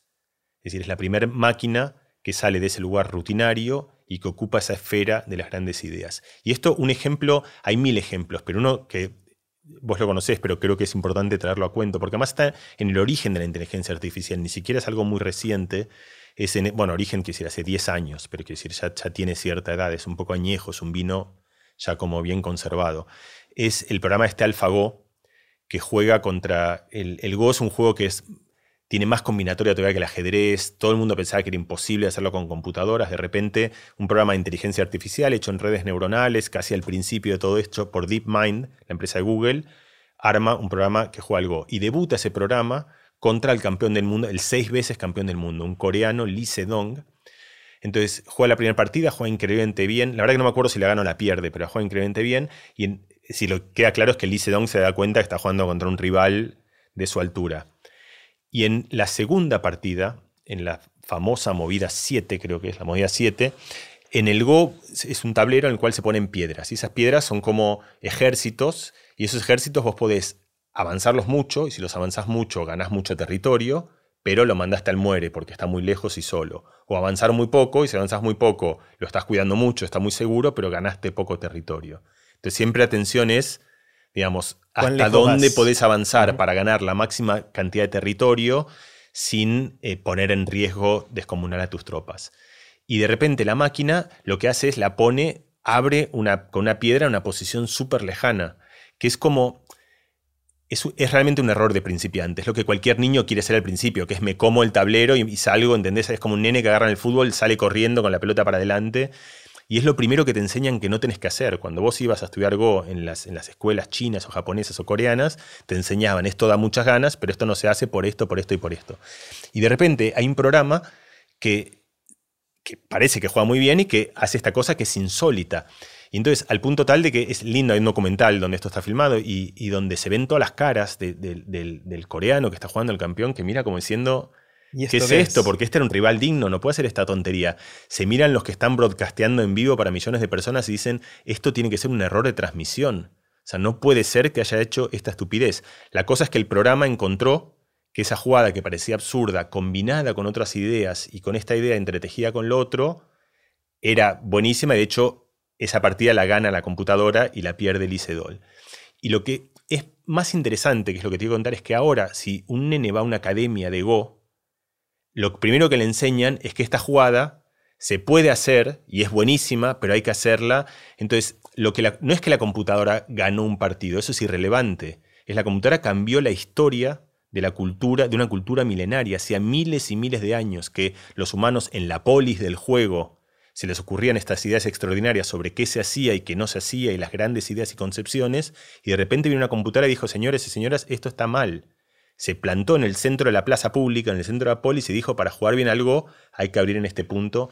Y eso mismo empieza a pasar en todo tipo. Es decir, la gente piensa que esto está restringido como a los juegos, otra vez lo que te decía antes, ahí uno como lo acepta, pero está pasando y va a pasar lo mismo en el derecho, va a pasar lo mismo en la arquitectura, va a pasar lo mismo en la literatura, va a pasar lo mismo en el arte. Hay muchísimos ejemplos ya de hecho de eso, de gente que ha enviado arte con inteligencias artificiales sin decir que de inteligencias artificiales y ganaron concursos y sorprendieron completamente planteando cosas que parecían inusitados. Entonces ahí ya no es una máquina que hace un pullover más rápido y de mucha precisión, sino que es una máquina que tiene una idea una idea original, una idea que la puede pensar, una idea que la puede concebir, una idea que la puede ejecutar, una idea que hasta puede salir de cierto, vamos a llamar como deseo o anhelo o intención que tiene. Y yo creo que esto es una diferencia sustancial, ¿no? ya no cuantitativa, sino cualitativa entre las inteligencias artificiales y todo el resto de lápices, herramientas y medios de transporte que hemos concebido. Es decir, meterse en la polis. Es la primera vez en la historia humana que las máquinas entran en la polis. En el caso del Go, después de mucho análisis, los expertos pudieron entender por qué esa piedrita ahí tenía sentido con, con lo que dijiste, combinado con ciertas circunstancias de cómo venía la partida evolucionando. Pero lo que está empezando a pasar cada vez más es que hay muchas cosas que son ganadoras, son jugadas ganadoras en algo, pero que no entendemos por qué. ¿no? Y cada vez se hace más caja negra para nosotros y eso es parte del espectro de la angustia también, ¿no?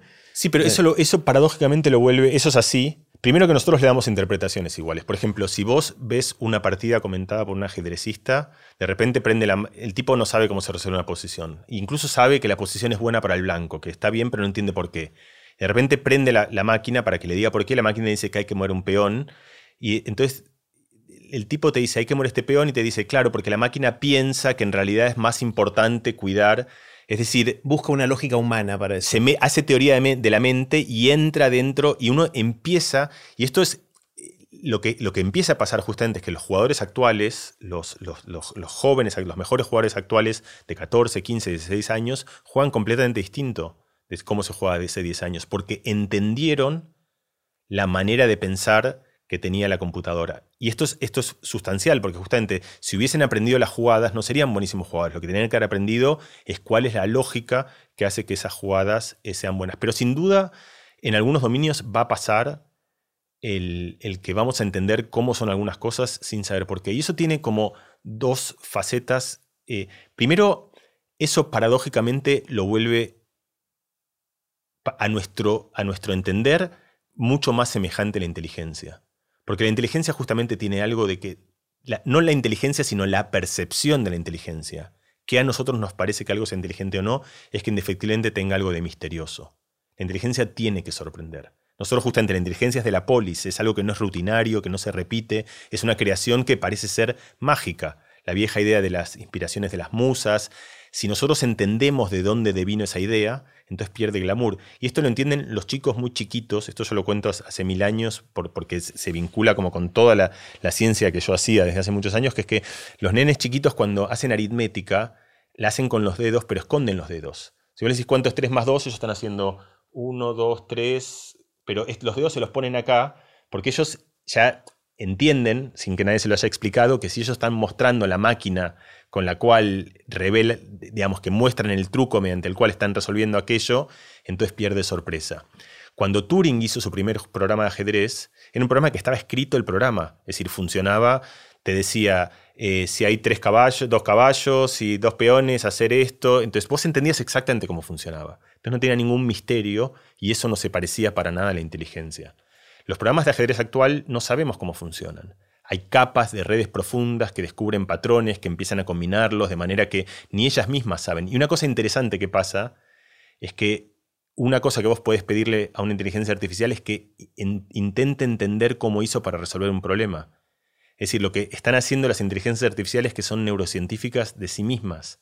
se investigan para tratar de entender cómo piensan, cómo resuelven problemas. ¿Están tratando de encontrar una lógica humana o que nos puedan contar a nosotros de por qué hicieron eso? Bueno, una lógica para ellas mismas. Es decir, están observándose a sí mismas y están empezando a entender cuál es el mecanismo mediante el cual ellas resuelven aquellas cosas que resuelven. Y eso hoy se utiliza mucho en neurociencia, por ejemplo, porque es una manera en la cual vos podés simular un cerebro, una red neuronal, y a ese cerebro podés pedirle que resuelva cosas. Cuando las resuelve, podés pedirle que las resuelva de manera semejante a las que resolvemos nosotros, pero después podés pedirle que estudie todas sus neuronas, porque a diferencia nuestro, esa inteligencia puede observarlas y que te reporte qué tipo de filtros utilizó, qué capas, cómo interactuaron, qué lógica, si utilizó una lógica a otra, cómo funciona un proceso de cómputo, que es una caja negra, pero una caja negra que esa misma inteligencia artificial en principio puede investigar y puede tratar de develar. ¿Qué es lo que más te sorprende de todo esto? ¿Cuáles son esas cosas o esas aplicaciones concretas de inteligencia artificial que, ves y decís, wow? ¿Es en, sonido, en imagen, en texto, en alguna aplicación concreta? Mira, te voy a decir lo que, lo que a mí más me sorprendió, que en realidad no está en ninguna aplicación, sino en nosotros mismos. Y eso estuvo en, el origen, el origen del, libro. En realidad, em, yo empecé como con, a jugar con ChatGPT hace un tiempo. No, fui de los primeros, o sea, tampoco, tampoco tempranísimo. O sea, yo no. yo trabajo hace. Me interesa y trabajo en inteligencia artificial pero no fui un early adopter de, las tecnologías y más bien al revés, como que siempre llegué un poquito tarde y eso. Pero cuando empecé a trabajar con ChatGPT, justo yo había escrito El poder de las palabras, un libro sobre la conversación y un libro sobre cómo la conversación en última instancia es una predisposición, o, la conversación depende casi fundamentalmente de una predisposición en la cual uno puede elegir acercarse paciente como con curiosidad o con confrontación. ¿no? Y que si vos te, acercas con curiosidad se convierte en un experimento en el cual descubrís cosas eh, y, funciona como un buen intercambio de ideas. Y a mí me sorprendió la idea, me sorprendió enormemente la amabilidad con la cual yo le hablaba a GPT. Yo le decía, le preguntaba algo a GPT y GPT me respondía yo le decía muchas gracias, pero me gustaría saber. Eh, y después me di cuenta que todo el mundo le hablaba así. Y habiendo escrito un libro sobre la conversación me resultó muy paradójico y hasta irónico que casi todo el mundo fuese más cordial con GPT que con su vecino o con su hermano o con su prima, ni que hablar que con su pareja o con nuestros hijos. Y eso me resultó muy misterioso, un misterio suficientemente grande como para decir esto justifica casi un libro, porque es, eh, era algo que, que, me parece que develaba algo como muy profundo otra vez, que me parece pasa todo el tiempo en la inteligencia artificial que es una suerte de espejo que nos pone frente a nuestros pluritos morales, a nuestras predisposiciones, a nuestros sesgos, a nuestras inclinaciones. Em, y por el contrario, es muy raro que alguien, si vos pensás como la, gran mayoría de las conversaciones son conversaciones futiles en las que no pasa nada, te juntas con alguien y decís hace calor, o sea, le decís lo único que la otra persona ya sabe y que no necesita que vos le digas porque lo conoce o le decís eh, que... Ahí le estás diciendo quiero conversar, ¿no? O sea, ahí... ahí... le estás proponiendo otra cosa que no es una conversación. Justamente es el problema. Lo que estás proponiendo es algo que es que, es que querés interactuar, pero que no querés no interactuar. muy bien que... No querés pasar por el... porque justamente esas conversaciones tienen una razón de ser, que es que si yo te pregunto, si yo me encuentro en un ascensor con vos y te pregunto, decime una cosa, ¿cuál, ¿qué es lo que más te ilusiona y lo que más te preocupa en la vida?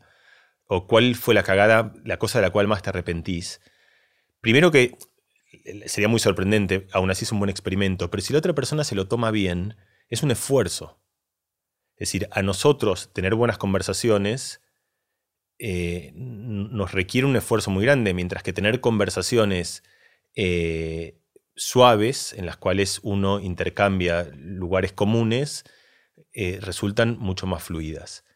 Entonces, ¿qué es lo que pasa? Que uno se junta con GPT o uno se encuentra con GPT cuando uno realmente quiere saber algo.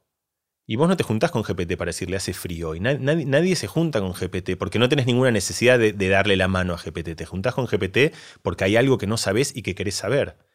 Y entonces entras inmediatamente en ese modo, en el cual es un modo de interrogación, un modo de curiosidad, un modo en el cual en general escuchás. Después está, por supuesto, empieza a pasar el que trata de, cagarlo, el que trata de mostrarle que hay cosas que no sabe, el que trata de, ridiculizar. Ridiculizarlo. El que trata de ridiculizarlo. Es una palabra tremendamente difícil de pronunciar.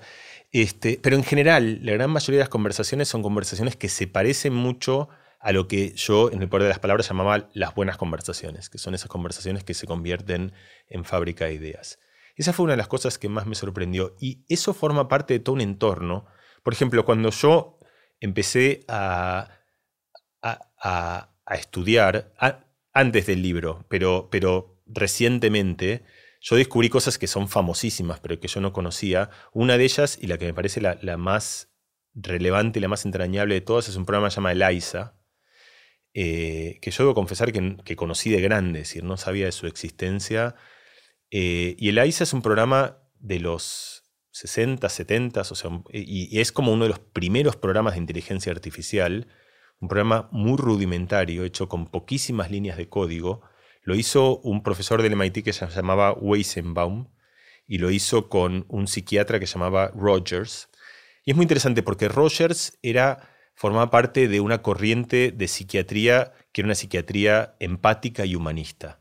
Era un momento que conviene recordarlo en cuando yo hablo del contorno del humano, en el que los locos estaban fuera del contorno del humano. Si los locos eran bestias salvajes y no tenían derechos, ni atribuciones, ni responsabilidades de las personas. Tan por ridículo que pueda parecernos ahora, eso es algo relativamente reciente. Eran animales, quiero decir.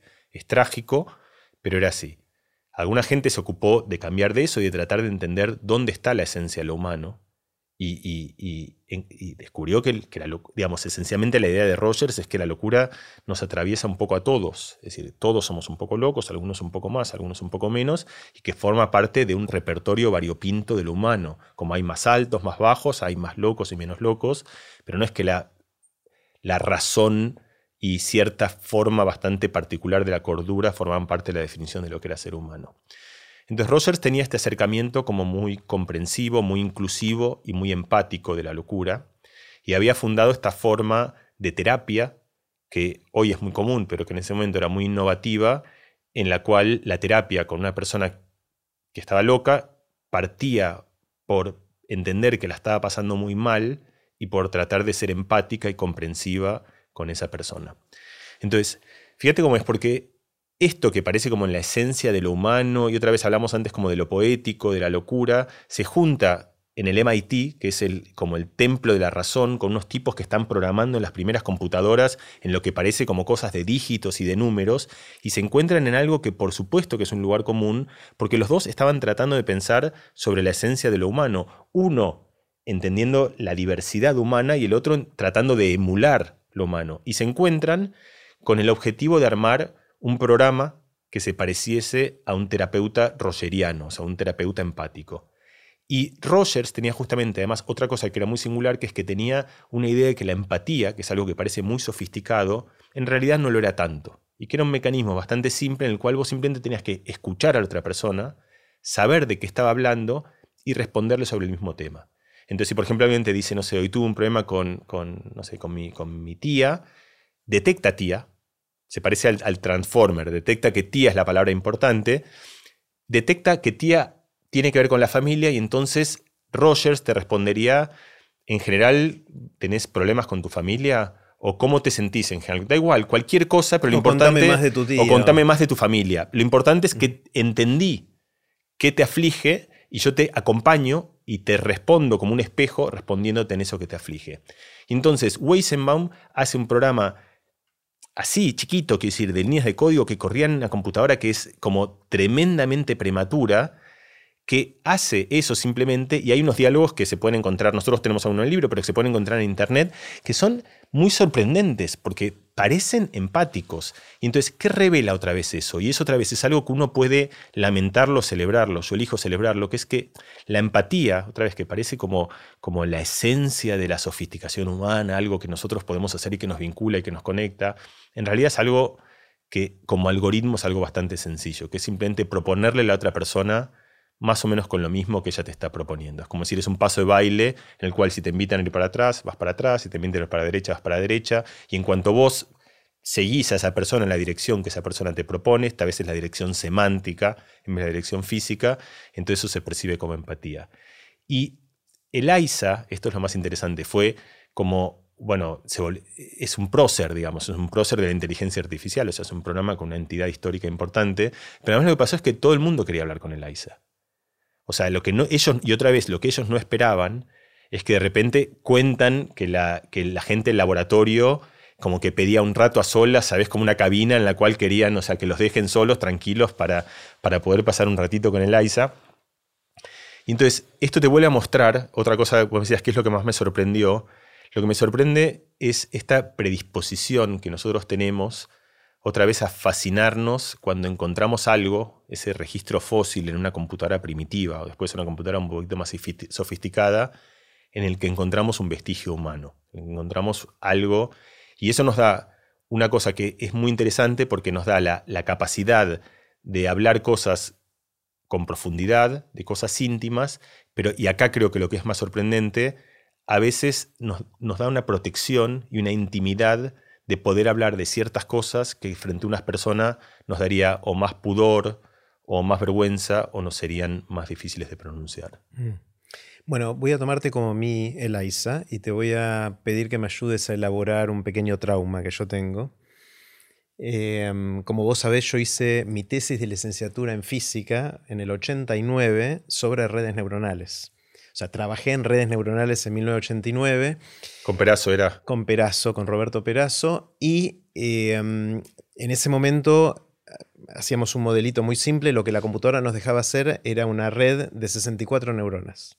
Yo trabajé en una red de 64 neuronas que la poníamos en una grilla de 8x8 y eh, jugábamos con lo que se llama el modelo de Hopfield, que es una cosa que, conoces bien, que es un tipo que escribió un paper el principio de los 80 y después otro a mediados de los 80, que sentó las bases para mucho de lo que pasó después, que esencialmente era una, una pequeña red que te permitía, si uno dibujaba una letra, primero la entrenabas a la, red y después vos dibujabas una letra, un número un poco deformado y reconocía qué letra era. Ese era lo que queríamos hacer y funcionaba más o menos bien. ¿eh? con un poco de suerte a veces reconocía bien la letra y, estaba bien y funcionaba bien. Cuando terminé mi tesis de licenciatura, eh, principios de 1990, yo decidí hacer un doctorado y mi, yo tenía ganas de seguir haciendo redes neuronales, que era como se llamaba todo esto en ese momento. ¿no? Eh, y me postulé para ir a alguna universidad donde yo quería ir, pero también, como siempre uno hace, postula a otros lugares más por las dudas. Resulta que en este lugar al que yo quería ir eh, admitían solamente a dos personas, se postularon 100, con lo cual las chances eran muy bajas. Eh, no entré, de hecho después me enteré que quedé número 3 en la mm. lista y yo me quería matar un poquito, porque era mi sueño ir ahí. ¿Dónde era? En Caltech. Eh, y bueno, terminé yendo a MIT, que igual está espectacular, pero hacer algo que nada que ver. Entonces ahí mi vida tuvo una bifurcación, porque podría haber seguido trabajando en esto o me mandé a hacer otra cosa que, bueno, me llevó a la vida que, que tuve después, ¿no? Eh, y ahora mirando lo que está pasando, o sea, digo, che, si hubiese insistido en eso, por ahí se me hubiese ido sin beca y mm, no sé, mm, no sé cómo hacía para vivir, pero de alguna manera zafaba, por ahí podía ir ahí de alguna manera. Pero bueno, pasaron, hace la cuenta, treinta y pico de años de eso había que esperar todo este tiempo para estar mm. en el ojo de una tormenta que tardó mucho en, gestarse. ¿no? Eh, entonces siempre me pregunto, es, contrafáctico, es imposible saber qué hubiera pasado en, ese otra, en esa otra hipótesis, pero, pero vos como estás siguiendo el, terreno más de cerca, que... No, yo creo que no hubieses aguantado porque, porque durante muchos años... Bueno, primero hay un montón de cosas. La primera es que aún si hubieses aguantado y, y ahora estuvieses, digamos, este, en, ponerle, digamos, supongamos que todas las monedas ruedan a favor, digamos, que estabas ahora, no sé, que, eh, fundando una empresa de tipo del orden de DeepMind o algo transformando en... Eh, probablemente serías mucho menos feliz que ahora. O sea, eso, viste, la famosa el quinto Beatle que, que, la pasó bastante bien. O sea, el uno siempre dice fue el, el que se fue y se equivocó, pero ¿Cómo, es la historia? Es que no sé si es cierta en realidad, entonces por eso la conté más o menos, pero vamos a contarla como historia posible, o sea, pero aparentemente había un, uno que estaba con los Beatles al principio que tocaba ah, la percusión y que se fue porque no quiso ir a Hamburgo con ellos eh, cuando viajaron, una cosa así, entonces como que perdió el tren. Y imagínate, ese fue, o sea, en ocho años lo que se había perdido, pero parece que el tipo tuvo una vida bastante, bastante buena. Eh, lo, traje como argumento otra vez, metafórico. no, sé si la historia es, cierta o si, o si, es una fábula que he escuchado en algún lado, pero, pero en cualquier caso lo que quiero decir es que, es que uno proyecto, que haber estado en la ola de la inteligencia artificial probablemente sería algo que, a lo mejor no te haría tan feliz como, como hacer lo que estás haciendo ahora. Eh, dicho eso, em, creo que no hubieses aguantado conociéndote porque esto es lo que es interesante. Los, la persona que fue la, digamos, que siguió lo que vos estabas haciendo y que llegó en los años 80 y 90 a ser como los breakthrough finales y a entender realmente cómo tenía que ser una arquitectura para que una inteligencia artificial tuviese la versatilidad que tiene hoy, es un científico francés que se llama Yann LeCun, que hoy es el director científico de Meta, de Facebook, que es uno de los, o sea, si, digamos, ahí vos tenés que poner como cuáles son los tres grandes fundadores de la inteligencia artificial, uno es él, y el tipo habla bastante de cómo, la palabra no es resentimiento, pero cierta bronca que él tiene de haber pasado tantos años donde él sentó las bases y nadie le daba un poco de pelota. O sea, el tipo era, era algo que era interesante, la gente era un buen profesor, estaba. Pero de repente, lo que, lo que decíamos antes, de repente pasó, digamos, de, un club de, aficionados, en el cual había una gente que le interesaba esa ciencia que estaba haciendo, a convertirse en el epicentro del motor del mundo. Es decir, de, estar en, algún lugar donde parece que es el, pájaro que acuerda al mundo, usando la, la cita de Murakami. Eh, y los papers ya estaban. Esta es la ironía. Eh, la inteligencia artificial, salvo el que te conté, los Transformers, no tuvo un breakthrough eh, que hizo que de repente esté donde esté. Hay tres cosas que yo creo que están en, el, en, en, la explosión de inteligencia artificial. Una la hablamos es el cuando aprenden a hablar a través de las Transformers.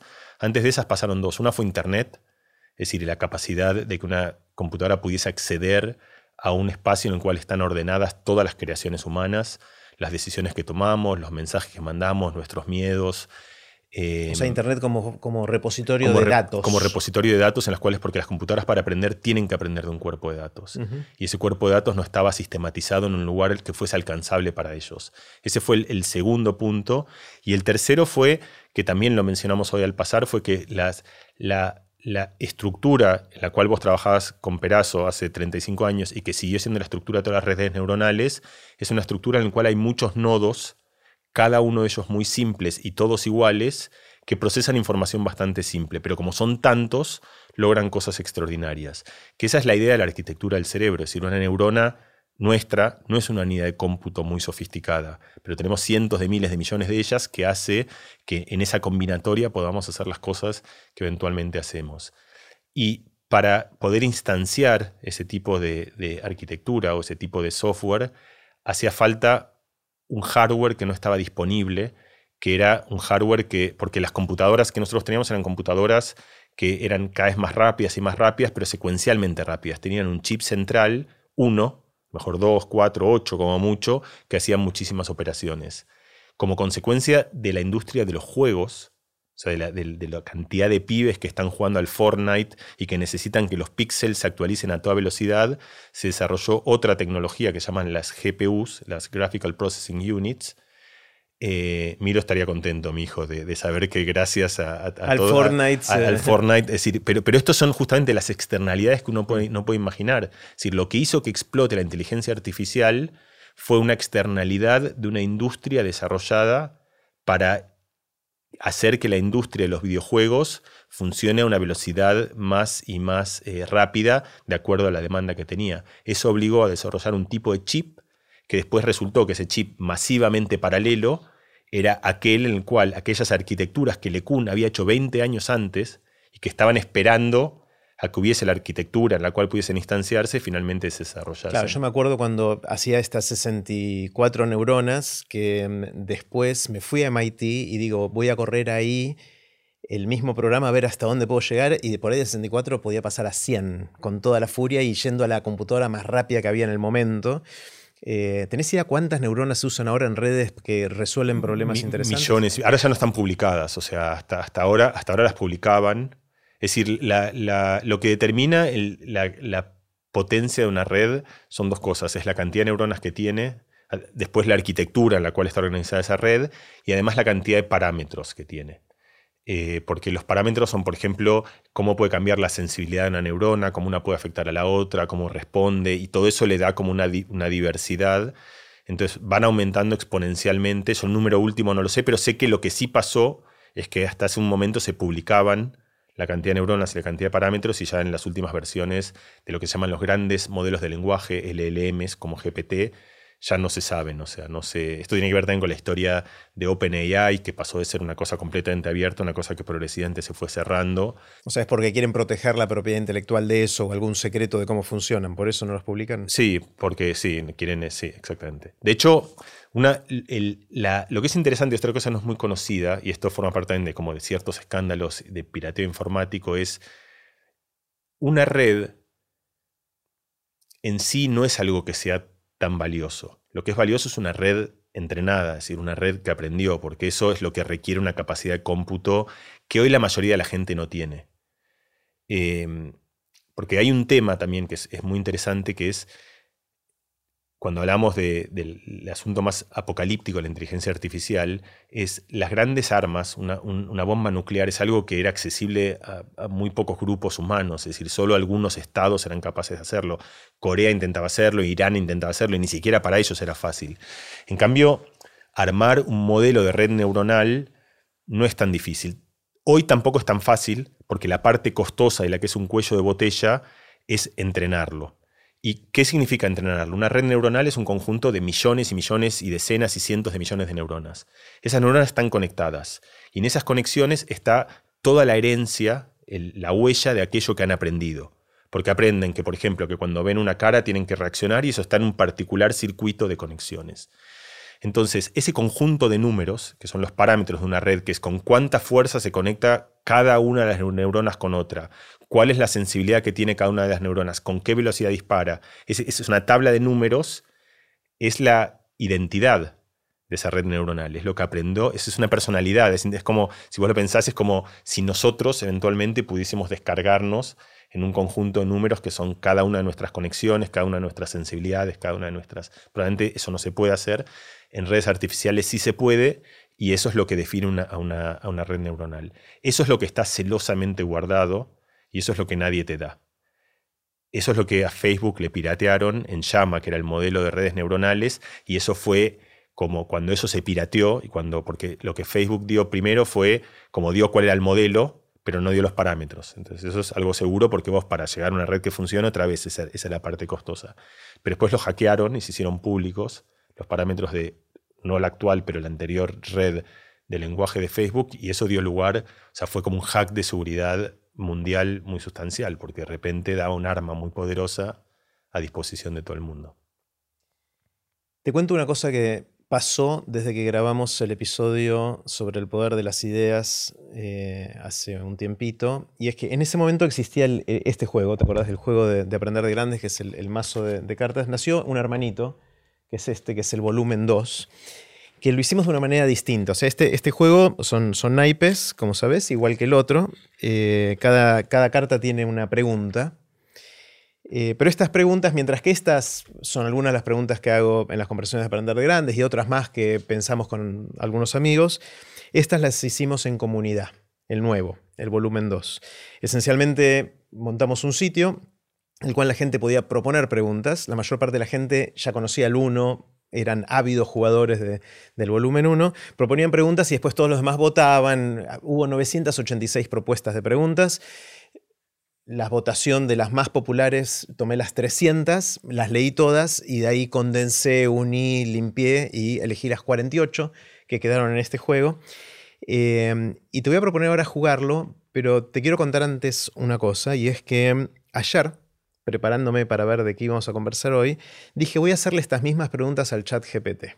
Mm. Entonces entré al chat GPT y empecé a hacerle estas preguntas, pero me di rápidamente cuenta que no tenían sentido hay algo de estas preguntas que tienen que ver con nuestra identidad, el hecho de que le estás preguntando a un ser humano con identidad, que tenés una relación con ese ser humano, que te vinculás por alguna razón, que obviamente con el chat GPT es algo etéreo que no tiene esa identidad y de hecho cerrás una sesión y abrís otra y no es que tiene hay un poquito de historia, pero todavía no tanto.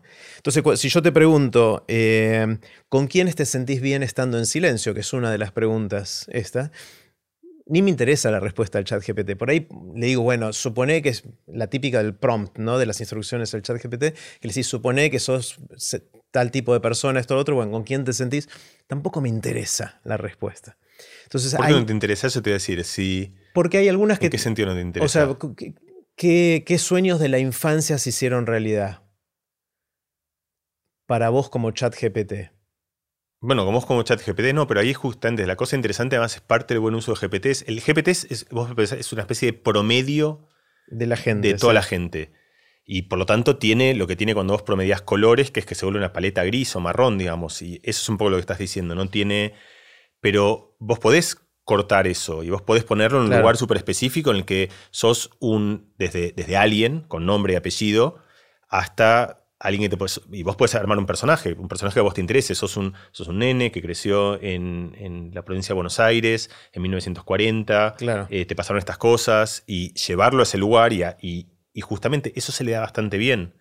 sí, con suficiente especificidad puede volverse interesante. Así es. Pero tenés que, achicarlo mucho, mucho hasta que se vuelve casi un ser humano específico que vos podés reconocer. Claro, bueno, pero estás creando un personaje ah, que conmigo no lo tenés que crear porque simplemente me trajiste a mí y es ese personaje, pero con GPT y, te da esa libertad de, que creo que no es un mal ejercicio. Vos podés juntarte un día en el GPT y decir con quién quiero conversar hoy.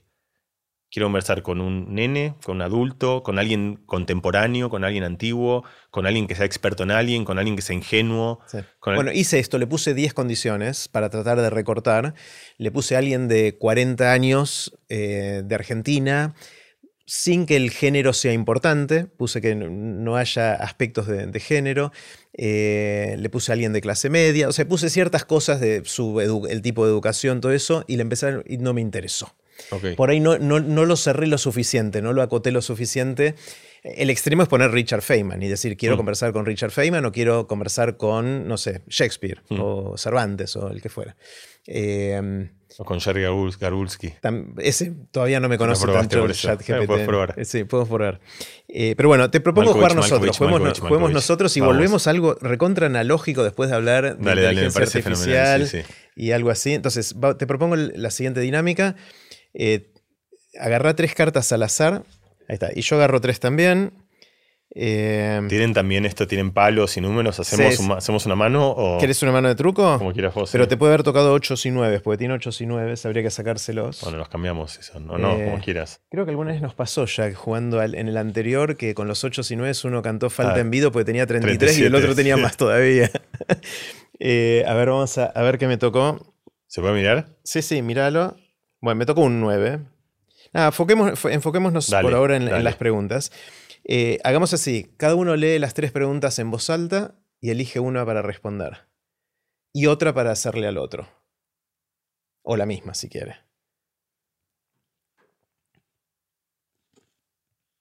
Bueno, yo em, leo las mías en voz alta. A mí me tocó la siguiente. ¿Cuál fue tu primer amor? ¿Cuál fue la decisión más difícil que tomaste? Y esta es un poquito coyuntural, pero ¿qué diría tu etiquetado frontal? Es decir, por eso lo aclaramos, pues es un poquito coyuntural y quizás no todos entienden qué es el etiquetado frontal. ¿Qué diría tu etiquetado frontal? Es decir, ¿qué deberían saber de vos las otras personas? El etiquetado frontal son los nunca sé si son octógonos, creo que octógonos que les ponen a, los eh, envases de comida mm. para decir si tienen exceso de grasas o de azúcares u otras cosas, que en Argentina es ley hace no tanto tiempo. Entonces, ¿qué diría tu etiquetado frontal? Es qué advertencias o qué deberían saber de vos las otras personas, o sea, qué tipo de etiquetas tenés que ponerte para advertir a los otros de algo tuyo. Esas son las tres que me tocaron a mí. ¿Qué te tocaron a vos? A mí me tocó, ¿cuál fue el mayor papelón de tu vida? Mm. ¿Qué características sentís que tenés de las personas que te criaron? ¿Y qué frase sentís que condensa lo más importante de la sabiduría humana? Bueno, elegí una que quieras responder. Elegí una porque creo que hay algo que puede ser, eh, puede funcionar a lo mejor. Elegí, ya la elegí. Decime cuál es. La, ¿Qué características sentís que tenés de las personas que te criaron? Y contesta. ¿Puedo hacer algo? Es que puedo. Mi libro está ahí, ¿lo puedo agarrar? Sí. Porque creo que. Lo escribiste ya. Creo no estoy seguro, pero por eso me pareció que era una buena Igual no, no voy a leer, sino luego lo voy a complementar, pero me parecía que justo era... Es un tema que me, que me, que me, me, conmueve, me interpela y, me, y yo creo que en los agradecimientos, a lo mejor no puse eso, pero... Dice así, empieza el agradecimiento. Es que por eso me, justo parece como arreglado, pero y, y acá hubo algo, y es algo de lo que hablábamos, es algo... Dice así, en este libro se mezclan lo humano, la ciencia, el arte y la tecnología. Esa impronta viene de la escuela de mi vida, en la que crecí con mis hermanos, mis viejos, mis abuelos y mi tío Benjamín. Siento con mucha emoción que hoy esa llama vive en casa, con Claire, con Milo y con Noah, que son mi mujer y mis hijos. En nuestras conversaciones vale todo. Hay humor, música, amor. Me gusta pensar que la manera tan sensible que tiene Claire de ver el mundo ha quedado plasmada en el libro. Espero haberla honrado. A mí me ha hecho mejor persona y me ayuda a mantener el rumbo cuando lo pierdo. Milo y Noah son la materia de este libro, la proyección indefectible hacia el futuro, las preguntas más impredecibles, las más amorosas. Así que ahí tenés la, respuesta a la pregunta y una parte más que es cómo yo siento que a su vez espero, deseo, anhelo que eso se propague hacia los que conmigo se crían. Está buenísimo, está buenísimo. Bueno, de las que me tocaron a mí, eh, Es difícil. Bueno, la de la decisión mencioné ahora que cuando me fui a estudiar afuera podría haber ido en un camino o en otro. Esa fue una decisión difícil. Eh, pero no, no, quiero responder esa, quiero responder la del etiquetado frontal. Eh, ¿Qué deberían saber de vos las otras personas? Y creo que es algo que, mm, que me cuesta equilibrar en mi vida y es que puedo ser intenso. Eh, cuando me fascino con algo y casi que me obsesiono y la mente va para ahí y me da ganas de hacer algo, a veces me llevo todo puesto en el camino y, hay otras cosas que sufren, eh, sobre todo vínculos. Entonces el, eh, lo que le diría el etiquetado frontal es, ojo con esto y avísame si lo ves, ¿no? Las dos cosas, ¿no? De, como, de nuevo la conversación, mm. que es lo que que nos nutre, eh, porque yo puedo enseguecerme en esas cosas y hay cosas bastante obvias eh, que considero importantes, que otra parte mía, otro personaje mío en algún otro lugar, eh, me está gritando no, no, no, pero yo voy igual en esa dirección porque me, fascino con algo y salgo corriendo. y a veces me engolosino y me embarco en demasiadas cosas y bueno, ahí es donde otras cosas pueden sufrir y me encanta cuando Marce sobre todo me pega el grito y me dice, no, ojo que estás descarrilando. Mm. Eh, bueno, me parece e, este nuevo juego de Aprender de Grandes, el volumen 2, eh, es más... Eh, es más emotivo, más emocional, es más humano, inclusive que el primero, que la gente ya decía que era muy de eso, y la gente que lo está empezando a, usar me, dice eso también, y yo lo, siento, es, como que toca una fibra un poquito más profunda de nuestras vidas. Está buenísimo. ¿Querés que hagamos otro, pero con, una sola carta? hacemos tipo ruleta rusa, ruleta rusa. Totalmente, dale. Espera que mezclo. Lo que yo creo que tenemos que hacer es, no, mirarla y elegir si cambiamos o no. Tipo en los ah, sí, sí, te dejo elegir ¿Estás, segura, ¿estás seguro que querés esa? Esta es la mía. ¿Querés cambiar o estás seguro? Yo elegí otra acá. ¿Vos querés cambiarla o te gusta la que tenés? No, yo, yo estoy confiado. Entonces te la cambio. Dale, cambia. No, no, por la tuya. Ah, ah dale. Ah, cambiar entre nosotros, dale. Uh. Entonces cada uno responde la que eligió el otro. Eso. A ver. Está al revés, ahí va. La mía también. Mmm, uf. ¿Qué te tocó? ¿Qué es lo más bello que creaste en tu vida? Epa.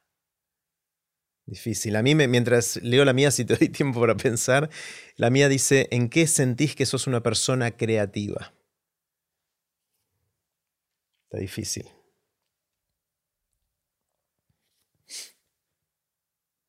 ¿Quieres empezar o querés que empiece yo? O sea, para mí es bastante obvio, lo que pasa es que depende un poco la acepción de crear, o sea, son mis hijos, es decir, como, como creación en el sentido, del pasa que no sé si los creé, los engendré, no sé cuál es el... Pero en todo caso creo que no, no hay nada más bello que crear vida, creo, o sea, que la, va como con el... Y, a partir de eso tampoco hay nada que sea más transformador, que ni bello, ni que dé más temor, ni más ilusión, es decir, creo que ¿Cuál es la pregunta? Es, ¿qué es lo más X, lo más eh, X que creaste en tu vida? Sería todos mis hijos, quiere decir, o sea, como el, sea lo que sea.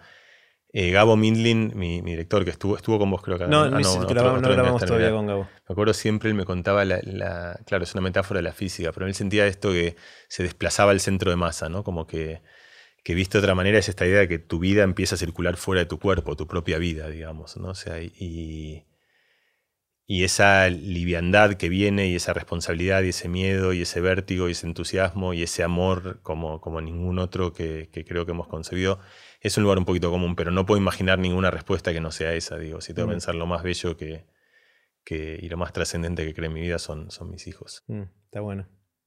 La mía es en qué sentís que sos una persona creativa. Em, siento que soy creativo en darme cuenta de lo que hice después de haberlo hecho.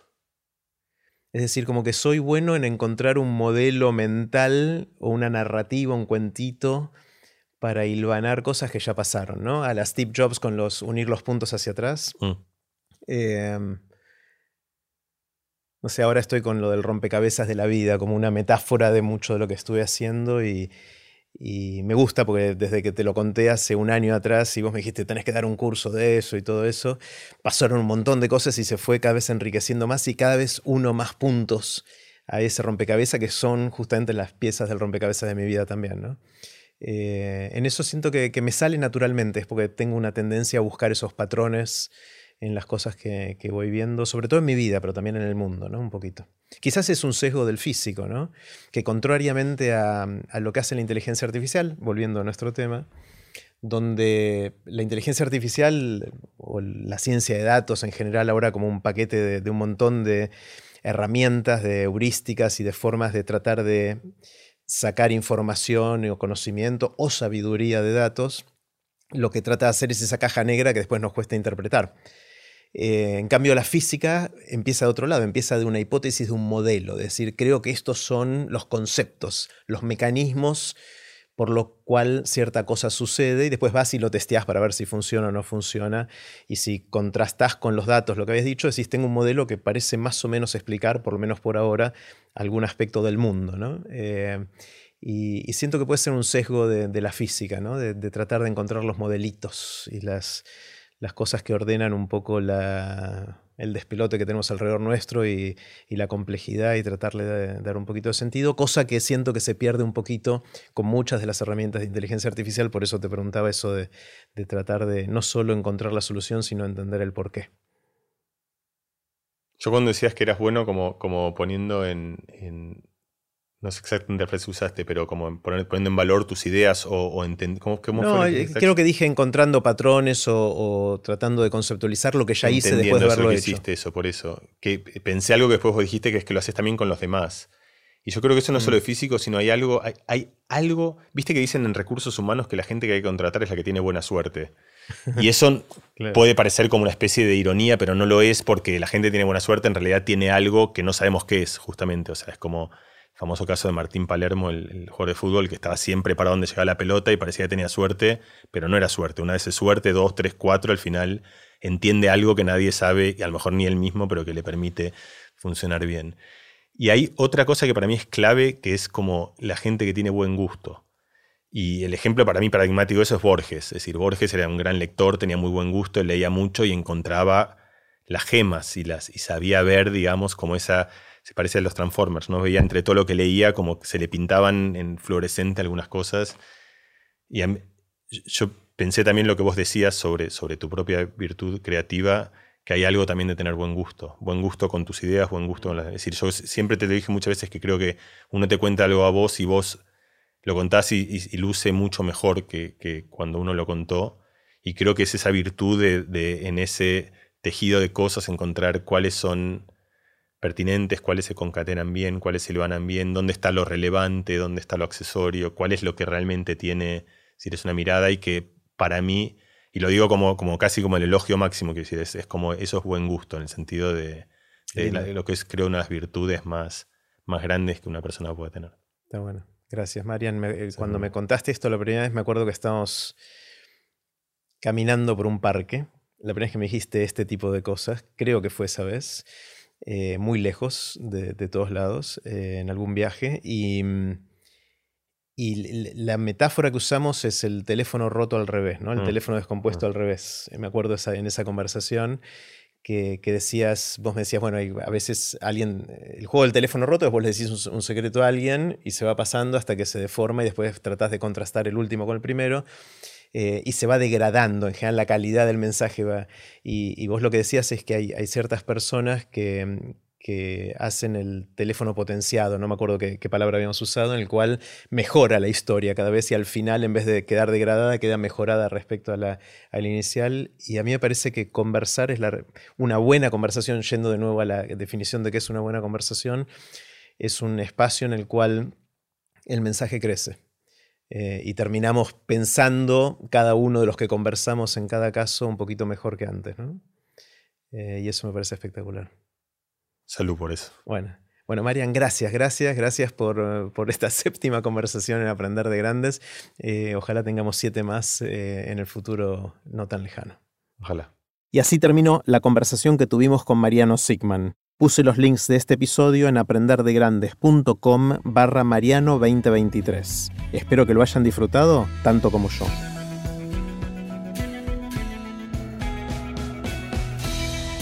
Recuerden que pueden suscribirse para no perderse ningún episodio de Aprender de Grandes en aprenderdegrandes.com.